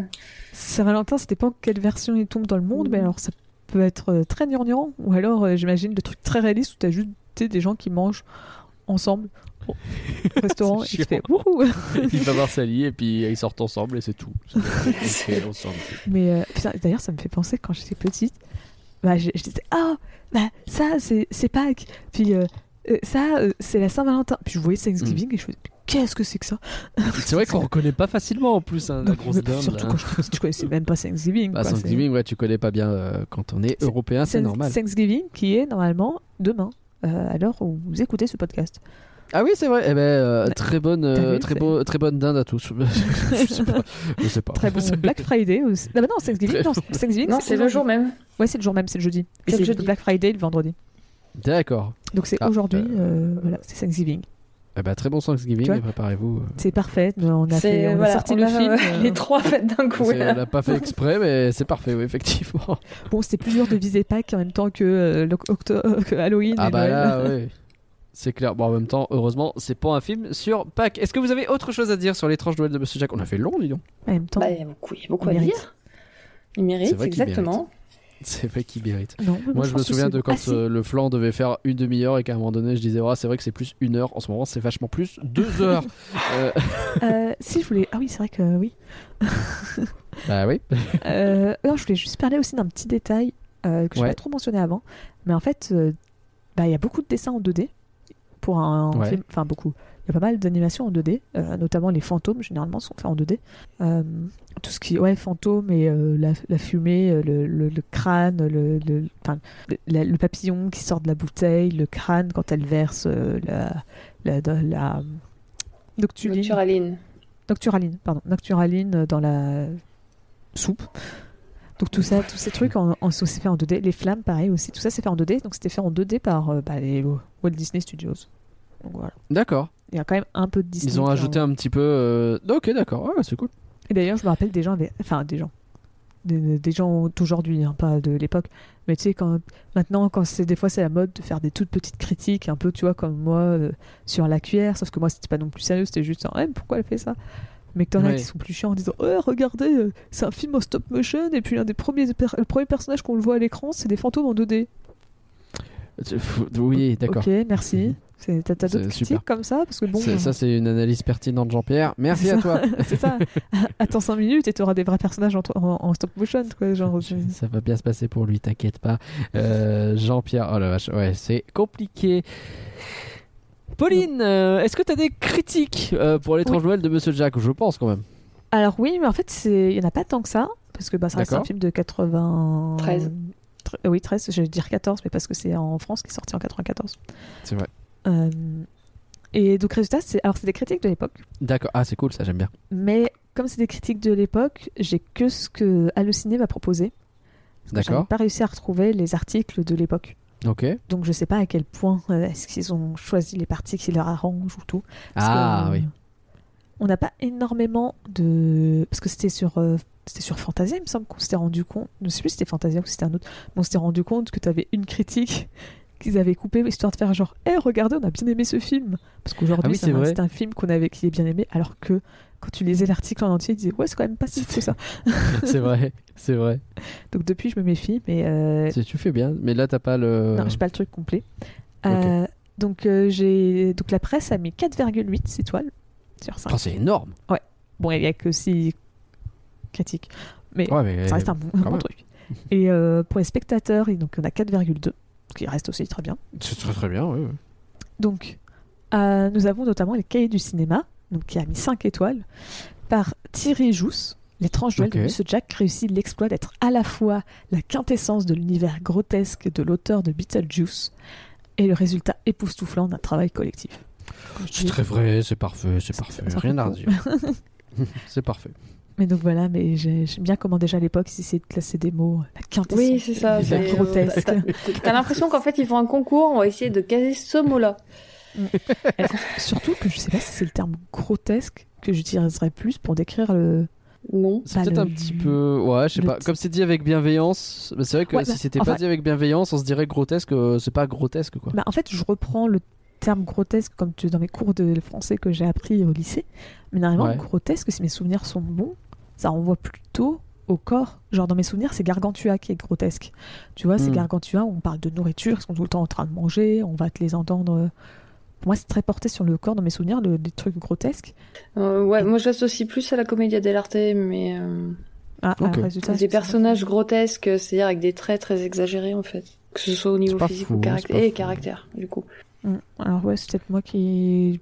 Je sais pas, j'ai peut-être un mauvais souvenir. Un long débat qui peut s'ouvrir. Mais donc résultat, c'est pour ça que grotesque. après c'est vrai que c'est caricatural, je peux comprendre pour euh, Tim Burton, mais Bah, ça pour le coup, oui. après de là résumer, je sais pas. C'est peut-être un peu. Eh, ça va, c'est une critique qui dit du bien. Écoute, voilà. Est-ce que les bons Alors- mots ont été utilisés Peut-être pas? Il y en a un euh, qui m'a un peu fait rire, donc c'est le positif. Je sais, Ouais. je sais même pas s'il existe encore ce magazine, ce journal. Ça me dit rien qui- du tout, je connais pas. Mais en 94, il existait. Euh, donc 5 étoiles par Laurent Vachaud. Par sa, capaci- par sa capacité unique à créer des univers jamais vus, Tim Burton s'affirme comme le revers diaboliquement talentueux du géant Disney. Coup dur pour. Tim Burton qui va réaliser qu'un autre film après avec Disney. C'est vrai. Deux, c'est on parle de production ouais. à la limite, mais. euh, Enfin, Hmm. non, il a fait aussi Alice au Pays des Merveilles, donc trois. Il y, a My bad. Dum- euh, il y a Dumbo? Putain, oui, Dumbo. Ouais, en fait, non, il en a Ah, bah en fait, on a plein. T'inquiète, il avait raison. C'est juste que c'est. Tous les films Non, sortent mais tous les après, c'est vrai qu'on on aurait pu imaginer euh, une collaboration plus, plus étendue. euh, Oui, c'est ça. mais Bah, après, bah, je peux comprendre que Burton, Disney, ce soit pas des bons souvenirs, quoi. c'est Euh, pas le match le plus évident. Non, que c'est, il a son univers, donc euh, il, C'est ça. il a un univers, c'est compliqué de le coller avec Disney, quoi. Je trouve ouf qu'au contraire, il, euh, il arrive euh, justement à faire coïncider aussi souvent. Quoi. Ouais, bah oui, c'est vrai. On aurait pu penser que Disney euh, soit be- beaucoup plus frileux à l'idée de, de faire appel à lui. Quoi. Je sais pas. Bah, après, je sais que là, ils voulaient aussi un peu euh, refaire ce qu'ils avaient fait avec Roger Rabbit aussi, tu vois. C'était euh, Hmm. Roger Rabbit était sérieux, c'était un autre style, enfin sérieux, un peu plus sérieux. C'était un autre Ouais. style d'animation, c'était pas de la 2D. Enfin, si, c'est de la 2D traditionnelle, mais bon, vous avez compris, c'est mélangé avec de la prise Oui, de vue réelle. c'est de la prise de vue réelle Et aussi, donc, ouais, ils voulaient refaire un peu un, un projet, un peu Mm. de ce style-là, très sérieux. Euh. Et plus simple parce que justement, c'est pas de la prise de vue réelle Mm. avec euh, de l'animation, ce qui était un enfer. On vous invite à réécouter le flanc sur euh, Mm. Roger Rabbit, qui était l'un de nos premiers d'ailleurs. Deuxième, C'était le deuxième. C'était le, deux... C'était le deuxième. Oui. C'était le deuxième. J'ai des souvenirs. Voilà. Eh, même pas moi qui le présentais, mais j'ai des souvenirs. Puis je termine sur. Enfin, attends, il y en a deux autres encore que je voulais faire comme euh, critique. ouais. Donc, t'as François, donc 5 étoiles, par Claude Jean-Philippe. Coup de génie en vérité, car le film démontre, à travers ces millions de trouvailles, que l'esprit du mal et celui du bien ne peuvent décidément pas se comprendre. Mais il a pas compris le film ou ça se passe comme Il a ça rien pigé lui. Alors- Il a- ouais bon. Comme je disais, les critiques sont un peu plus longues, tu vois, ils te mettent vraiment bien que c'est euh, trois petits points et que c'est pas fait en entier, donc peut-être qu'il dé- il explique un peu mieux son point de vue. Hmm. Mais celui-là m'a bien fait rire. Le, le- l'esprit du mal et les du bien peuvent décidément pas se comprendre. Tu fais, euh, bah, euh, c'est un peu quand même. À la Mais fin, il a rien-. Là, Oui, ouais, non, les non. personnages sont beaucoup plus nuancés que ça. Bah oui. Et, euh, Encore. et donc, enfin, je termine par la seule critique qui a un 4 sur 5. Oh l'enfoiré. C'était les radars. Ah bah ça, évidemment. Hein. Oh bah oui. donc, euh, de Bernard Guenin. Genin, peut-être plutôt que Guenin. Genin. Euh, Vision macabre Non. Splendeur visuelle. L'étrange Noël de Monsieur Jack est, conduit- est conçu comme une comédie musicale entièrement jouée par des marionnettes animées. Oui, c'est Oui. vrai. C'est très factuel. c'est Mais- très factuel pour le coup. Oui. ouais. On se demande pourquoi il a mis 4 étoiles. hein. Il pourrait, Après, ouais. euh, peut-être que, comme je disais, il a Ouais, ça a peut-être été coupé euh, aussi. Ah bah c'était totalement la parce que ça te montre qu'il y a les trois petits points euh, Ouais. pour dire que c'est une... il y a une citation, il y a autre chose en milieu, mais je pense qu'après, peut-être qu'il dit euh, il y a 10 minutes de trop. Non, non, ça, il y a que qu'il y a Nagla. 10 minutes de trop. Alors j'ai pratiqué mon petit fact-checking dans mon coin. Euh, notre euh, flanc euh, Roger Rabbit, en fait, c'est le quatrième. Le deuxième, c'était Nausicaa de la vallée du vent, et le troisième, A Silent Voice. Ah tu vois, moi j'avais Eh, eh. échangé dans ma tête euh, Nausicaa et, et, non, Roger Rabbit. On avait effectivement fait Nausicaa en Pe- deux. Parce que je me rappelais que le troisième c'était Silent Voice et que le premier c'était... euh, Petit pied, Petit pied. le petit dinosaure. Bah, techniquement, le, petit... le premier, c'était Merlin, non? C'est vrai, c'est Ouais. l'épisode pilote, mais là, ça devient un peu plus compliqué encore. donc, du coup, c'est euh, tout pour les critiques. Alors, est-ce yes. qu'on a quelque chose sur le futur? Bah oui. Bah oui. Ah, Savais-tu qu'en 2001, il y avait une suite qui était en cours de production chez Disney? Sur l'étrange Noël de je- Monsieur Jack Je mais savais pas du tout. mais sérieux, ils ont, ils ont envisagé une suite? Ouais, en 2001. Donc c'était la période où Disney s'est dit Hey, on va faire, on fait plein de suites. Est-ce qu'on ferait pas Ah, une mais suite? oui Oh, Ils avaient prévu une suite directe ou VHS là de. Je sais pas si c'était un direct ou DVD. Je pense que c'était clairement pas assez. Ça a clairement pas été assez pensé pour savoir si ça allait être en direct ou DVD. Tout ce qu'on sait, et c'est là le moment où tu fais. C'est que c'est une Oh idée de Dieu, merde. heureusement que ça n'a pas existé. C'est une suite qui est censée être faite en CGI, donc euh, en ordinateur, avec des en 3D sur ordinateur. Ouh Oh, t'imagines, en plus, euh, 2001, c'était l'époque de dinosaures, genre. Euh, je sais même pas si ça aurait été dinosaure. En vrai, si tu veux une comparaison, ça dépend qui allait s'occuper du truc, mais euh, l'autre Ouais. comparaison, c'était Mickey et l'orchestre filar magique. Hein. C'était- ça, Ah dépend ouais. ça dépend qui, qui reprenait la boîte, mais euh, techniquement, Ah ouais. euh, Mickey l'orchestre hein. magique, c'est Non, ce que, bah, ce que Disney pas, a fait pour pas. tester la 3D. Quoi. Euh, C'est con qu'il l'ait pas fait, on aurait rigolé. Euh, ou, ou- ou pleurer au choix. Tim Burton était absolument contre.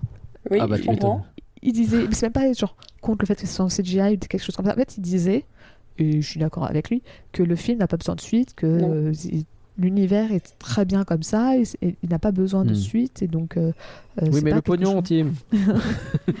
donc, euh, donc lui il disait non à ce moment-là.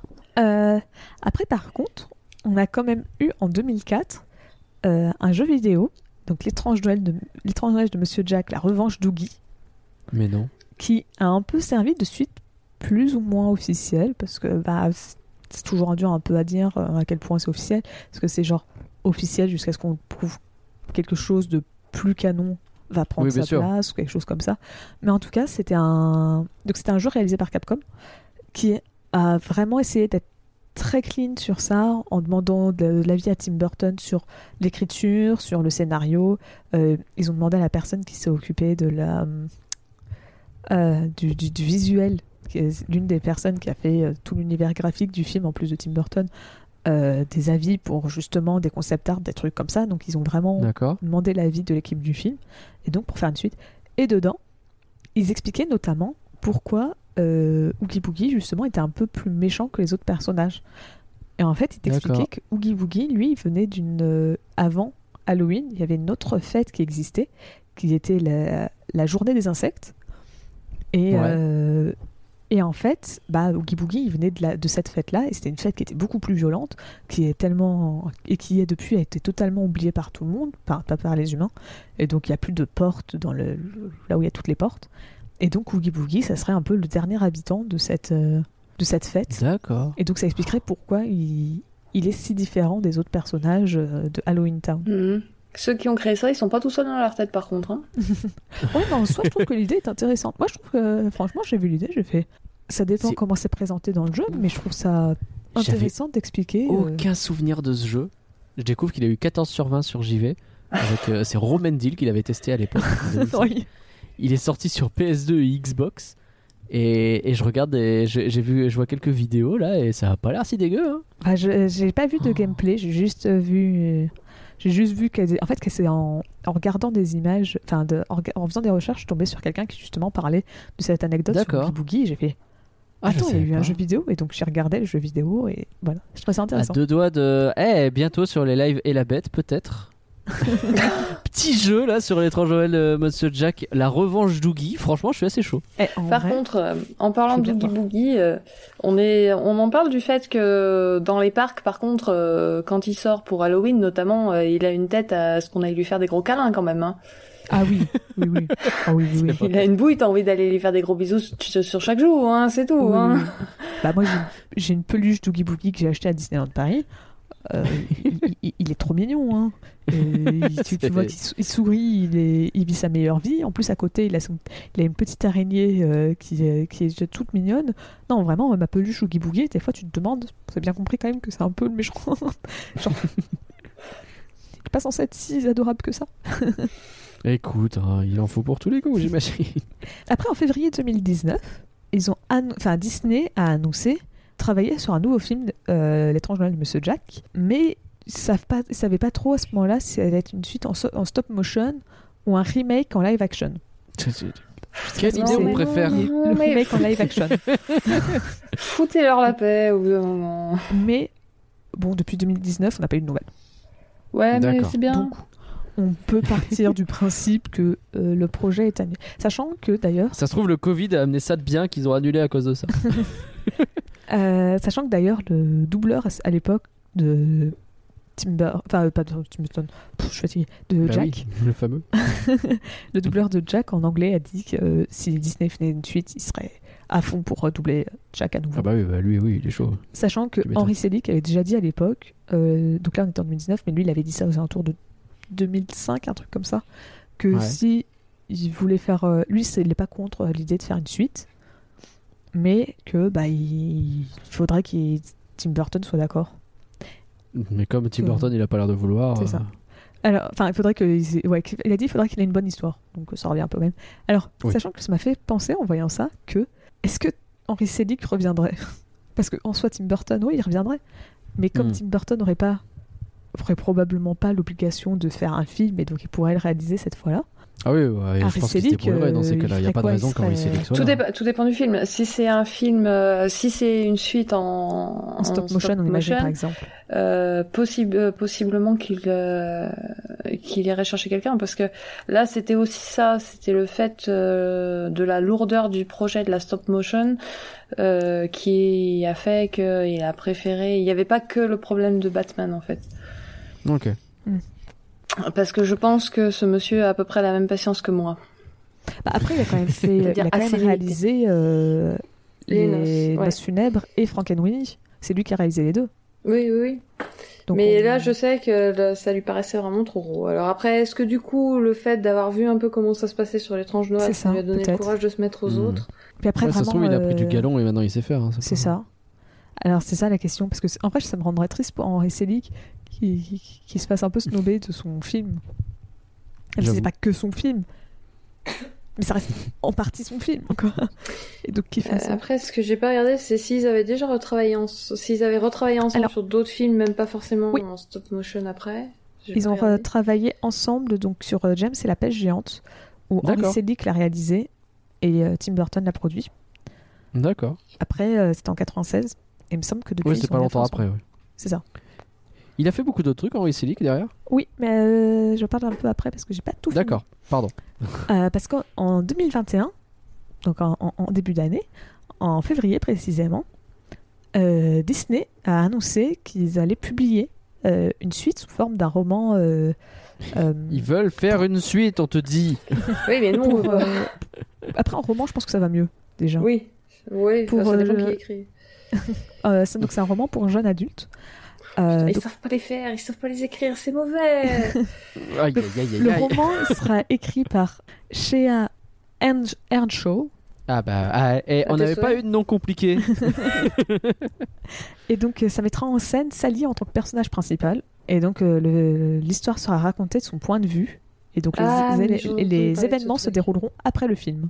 D'accord. Donc euh, depuis février, il me semble pas qu'on ait une date de sortie. Donc ça, pour le coup, ça a l'air bien, en- bien engagé. Bah ils ont le- l'auteur, ils ont Ok. donc euh, je pense que oui. euh, Qu'on va l'avoir, notre suite.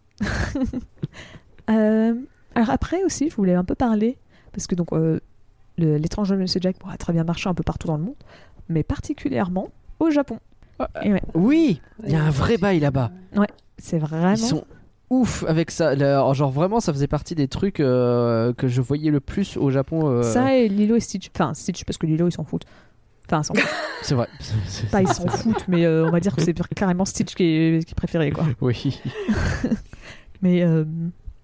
et, et donc, justement, comme le Japon était vraiment fan, bah, le film a été. c'est- Enfin, c'est- ça fait partie des films qui sont dans l'étrange. Oui, qui sont dans l'étrange Mhm. de Monsieur Jack. Merci, Pauline. Bah qui oui, sont dans euh, Kingdom Hearts. Et Ah. euh, même il est dans plein de jeux Kingdom Hearts, parce qu'il est au moins dans le 1, le 2. Il me semble qu'il est aussi dans Chain of Memories, mes souvenirs sont bons. Oula. Euh, Enfin non, il est dans Chain of Memories, ça c'est sûr. Là, il est dans les trois que j'ai cités. Il est peut-être dans 358 sur The Days. Si vous avez jamais entendu parler des Kingdom Hearts, vous êtes totalement perdu. Et si vous avez entendu oui. parler des Kingdom Hearts, vous allez m'engueuler parce qu'il va pas être dans 358 sur The Days. Vous me faire, Ouah, c'est scandaleux. Mais il est au moins apparu dans trois jeux. D'accord. Ce qui est pas mal parce que des fois, certains Disney apparaissent que dans un seul. Genre, pour te donner une idée, euh, les rares qui sont apparus, apparus dans trois jeux comme ça, c'est quoi? C'est Aladdin, Hmm.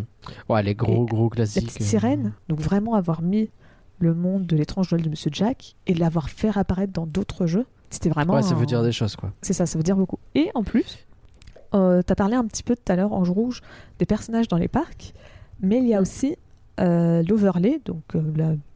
je sais pas comment tu fais une traduction d'overlay, Euh, ça dépend du contexte. mais euh, donc c'est l'overlay pour l'étrange Noël de Monsieur Jack qui sont utilisés dans les parcs Disneyland, pas, Disneyland, non, Disneyland tout court, en Californie.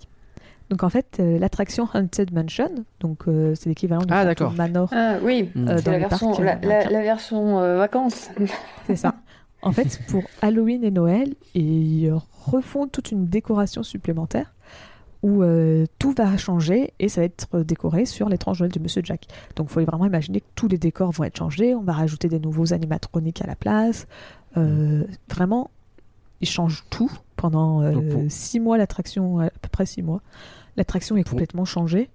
Pour les gens pour qui c'est un peu obscur, euh, le- en gros, il y a euh, euh, chez nous on a Phantom Manor, hein, la fameuse maison hantée de Disneyland Paris, pour euh, dire les choses simplement. et la version américaine qui est Haunted Mansion, effectivement, elle a le droit à tout un thème. C'est à chaque Halloween, si je dis pas de bêtises. hein, ou Halloween je- et Noël. Halloween, Halloween, ouais. C'est de ouais, les septembre de jusqu'à janvier. Ok. Et, et qui est ouais, une version donc avec euh, l'étrange Noël de Monsieur Jack, quoi. Pour- Un peu de la même façon qu'on a Star Wars que- dans Space Mountain. Un peu Trois comme, fois euh, Star Wars, trois fois Star Wars. comme, euh, la mais- la- comme leur version, ça ressemble un peu à la nôtre, si vous voulez imaginer. Il faut Mm. imaginer que dans la salle où euh, les, les murs euh, s'étendent, enfin s'étirent, pardon, et donc il y a les portraits qui apparaissent, il faut imaginer Mm. qu'au lieu d'avoir des portraits de personnes comme ça, bah, Jack. ils ont euh, Jack, ils ont Sally, Sally. ils ont Oogie Boogie, il y a Mm. vraiment tout qui est changé. Euh, au lieu d'avoir euh, quelqu'un qui est pendu, euh, ça va être Jack qui va tomber. Il faut vraiment imaginer que tout est changé et, euh, Ouais. et c'est vraiment très bien fait. C'est très impressionnant à voir. Et donc ça, ça se fait que en Californie et au Japon. Voilà, D'accord, c'est- ah ben, voilà. c'est- les deux Le parcs. Japon, le pays de, de ce film, hein, vraiment. Donc euh, voilà, pour montrer à quel point ils, ils- ils aiment bien le film. Là, j'en ai un peu fini pour la partie étrange Noël de Monsieur Jack. Ouais. En, en vrai, j'ai pas parlé du merchandising parce que vraiment, faut imaginer. Voilà. Euh, trop. C'est ça. En, en fait, c'est devenu un film très populaire avec le temps et qui maintenant profite énormément à Disney. hein. Le... Il suffit d'aller chez Orange Rouge et on se rend compte que oui, il y a Jack, beaucoup de merchandising. Oui, ah, je, je dois leur rapporter à peu près la moitié de leur chiffre annuel là-dessus. Ah ouais, non mais. Et, et après, je comprends. hein. Puis surtout, après, je peux aussi comprendre pourquoi ça marche aussi bien merchandising parce que bah, l'univers, on va dire, c'était plutôt, sans forcément dire euh, gothique, quoi. Mais si tu vois, si t'aimes plus les trucs un peu plus sombres, bah, chez Disney, tu trouves pas trop ça, quoi. C'est souvent des trucs mignons, donc des trucs sans forcément non plus être super glauque ou quoi, mais un. Ah, ça, les bourriquets, il y a du monde. Pourquoi? Pour Oui. des bourriquets, il y a du monde. Oui, bah, c'est l'autre moitié. Mais il est dépressif aussi, hein. Non, il n'est pas dépressif. Si, un petit peu. J'ai lancé un débat, pardon. Donc, euh, donc voilà, faut vraiment imaginer que c'est très très très très long euh, le, le merchandising euh, d'étrange Noël de Monsieur Jack. Hmm. Le film est notamment par exemple ressorti en 3D en, aux alentours des années 2006. Ouais. Euh, donc me souviens ressorti en ça. 3D, enfin en 3D. Avec des lunettes 3D. hein, pas, Oui, c'est ça, c'est juste film refait 3D, en quoi. 3D euh, en image non. de synthèse. non, il est ressorti avec, euh, en 3D au cinéma. Euh, même après le Covid, euh, en 2000 fin 2020, enfin je sais plus si c'est en fin 2020 ou été 2020, mais quand les cinémas ont réouvert, qu'il n'y avait pas trop de films qui sortaient au cinéma parce qu'ils avaient peur, bah, ils ont ressorti à nouveau euh, l'étrange Noël de Ah oui. Jack aux États-Unis en disant Allez, let's go, retournez au cinéma. On en profite à mort. Donc voilà, faut vraiment imaginer que c'est très gros. Donc maintenant, parlons un peu plus des réalisateurs. Alors là, je parlais que. Enfin, pour Henry Selick, c'est facile de parler que de sa carrière euh, dans l'animation, parce que c'est surtout là-dedans qu'il spécialise. Mais pour Tim Burton, euh, euh, je vais parler que de sa Il carrière. y a énormément de trucs dans Tim Burton, donc on, là, on s'est pas couché. Ah. Tim, Tim Burton, tu peux faire un podcast hein, en fait, juste sur Tim Burton. Oui, bah, bah, pour Ah bah oui, prendre, euh, tu parlais de, de Victor de Parlons Cinéma, mais il avait fait une vidéo YouTube sur Tim Burton C'est vrai. qui dure euh, longtemps, il me semble. Je me demande si elle dure pas une heure. Mais allez la regarder, elle est vachement bien. Et euh, donc Henry Selick, donc comme je disais, il va réaliser James et la pêche géante en 96, donc euh, toujours avec Disney, avec euh, Tim Burton en producteur. Ouais. Ou d'ailleurs, alors moi je n'ai pas vu le film, c'est un des rares films en stop motion euh, de tout ça que j'ai pas vu, ouais. Mais euh, il paraît que donc il y a un gros caméo de Jack dans le film Ouais. où euh, il y a un personnage qui s'appelle Captain Jack et en fait ils ont ils sont pas fichés, ils ont repris carrément la marionnette et hop Ah oui, non, non, c'est littéralement, il est là. c'est vraiment. euh, hey. Après, il a réalisé en 2009 Coraline avec euh, Leica, donc qui est un très gros studio d'animation stop motion, et euh, ainsi qu'un futur film euh, pour Netflix, euh, donc toujours en stop motion, qui s'appelle Wendell and Wild, and Wild, pardon. La sortie était prévue pour 2021. Ils l'ont repoussée pour 2022. Euh, Il y a un trailer qui est sorti il y a un, un peu moins d'un mois, même pas. D'accord.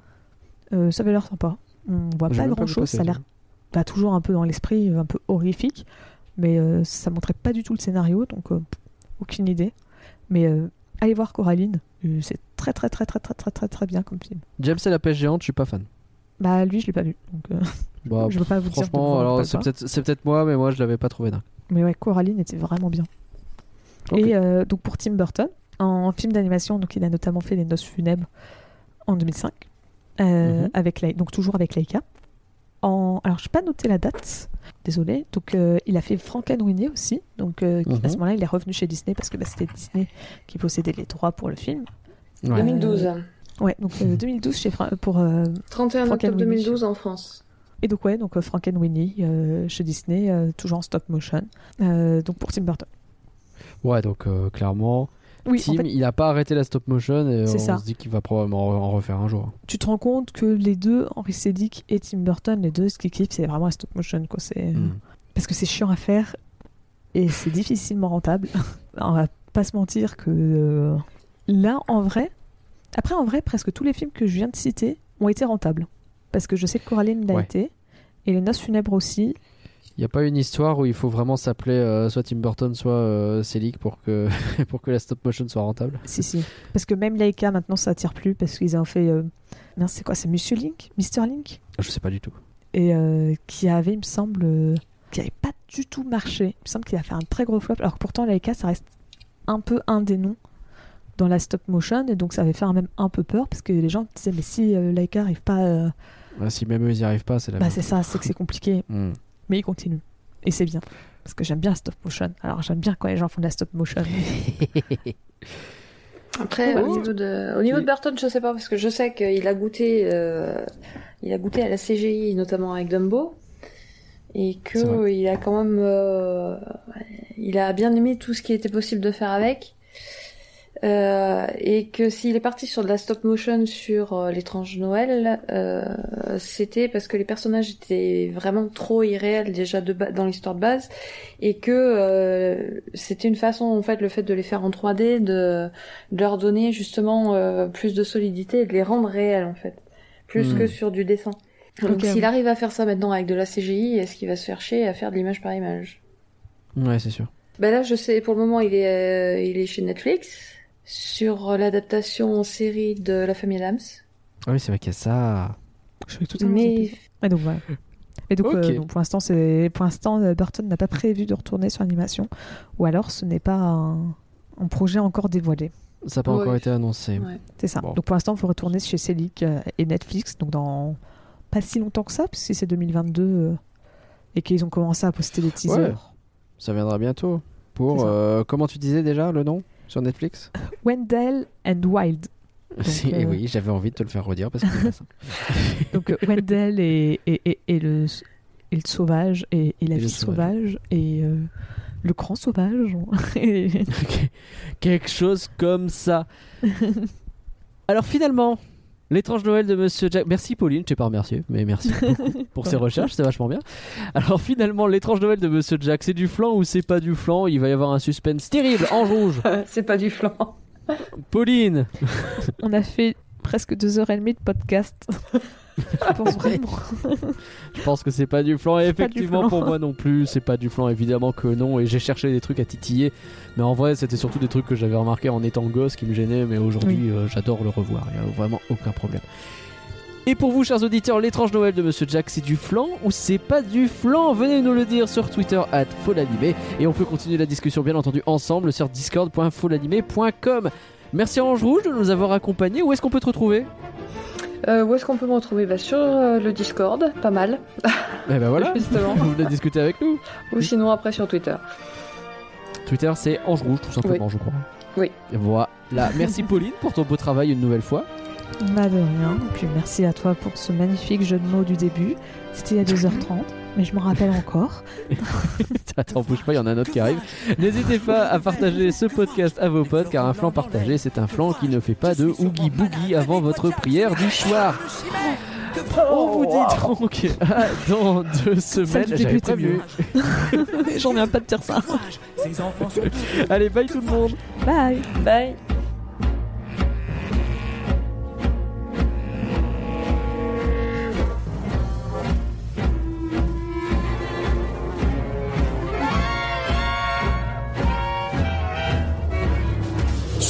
Tiens, tiens. Mais quelle merveille. Le sans oreille, hein. Ouh, J'ai peur à l'aide. Alors c'est toi le phénomène dont tout le monde parle.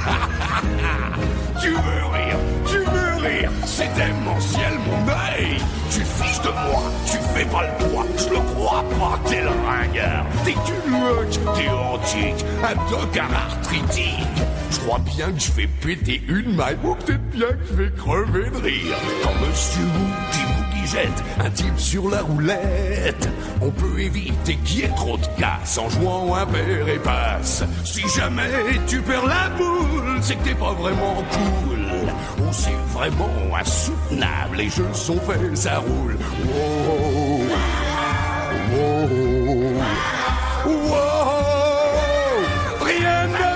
De plus,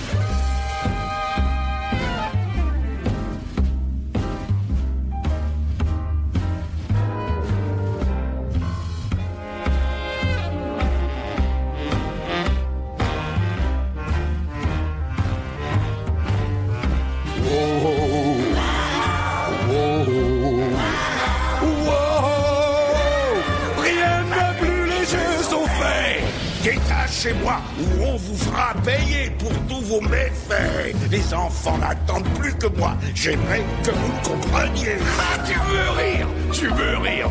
J'en crois pas mes oreilles? C'est pas vrai, ce type est incroyable. Jamais rien vu de pareil. Un vrai clown, impayable. T'es vraiment trop mon pote. Tout de suite, avec ta permission, je vais te faire voir quel poids je me chauffe. Mais vous allez faire quoi? Je vais faire de mon mieux, très cher.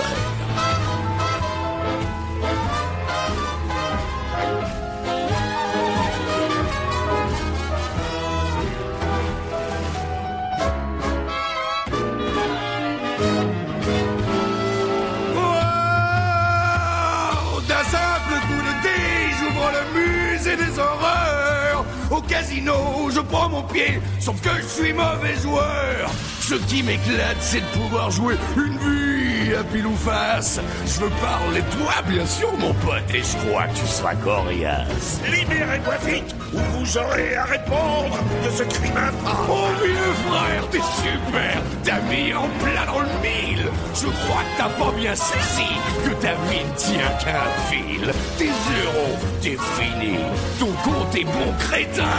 Je suis monsieur Oogie Boogie, par contre, toi tu n'es plus rien.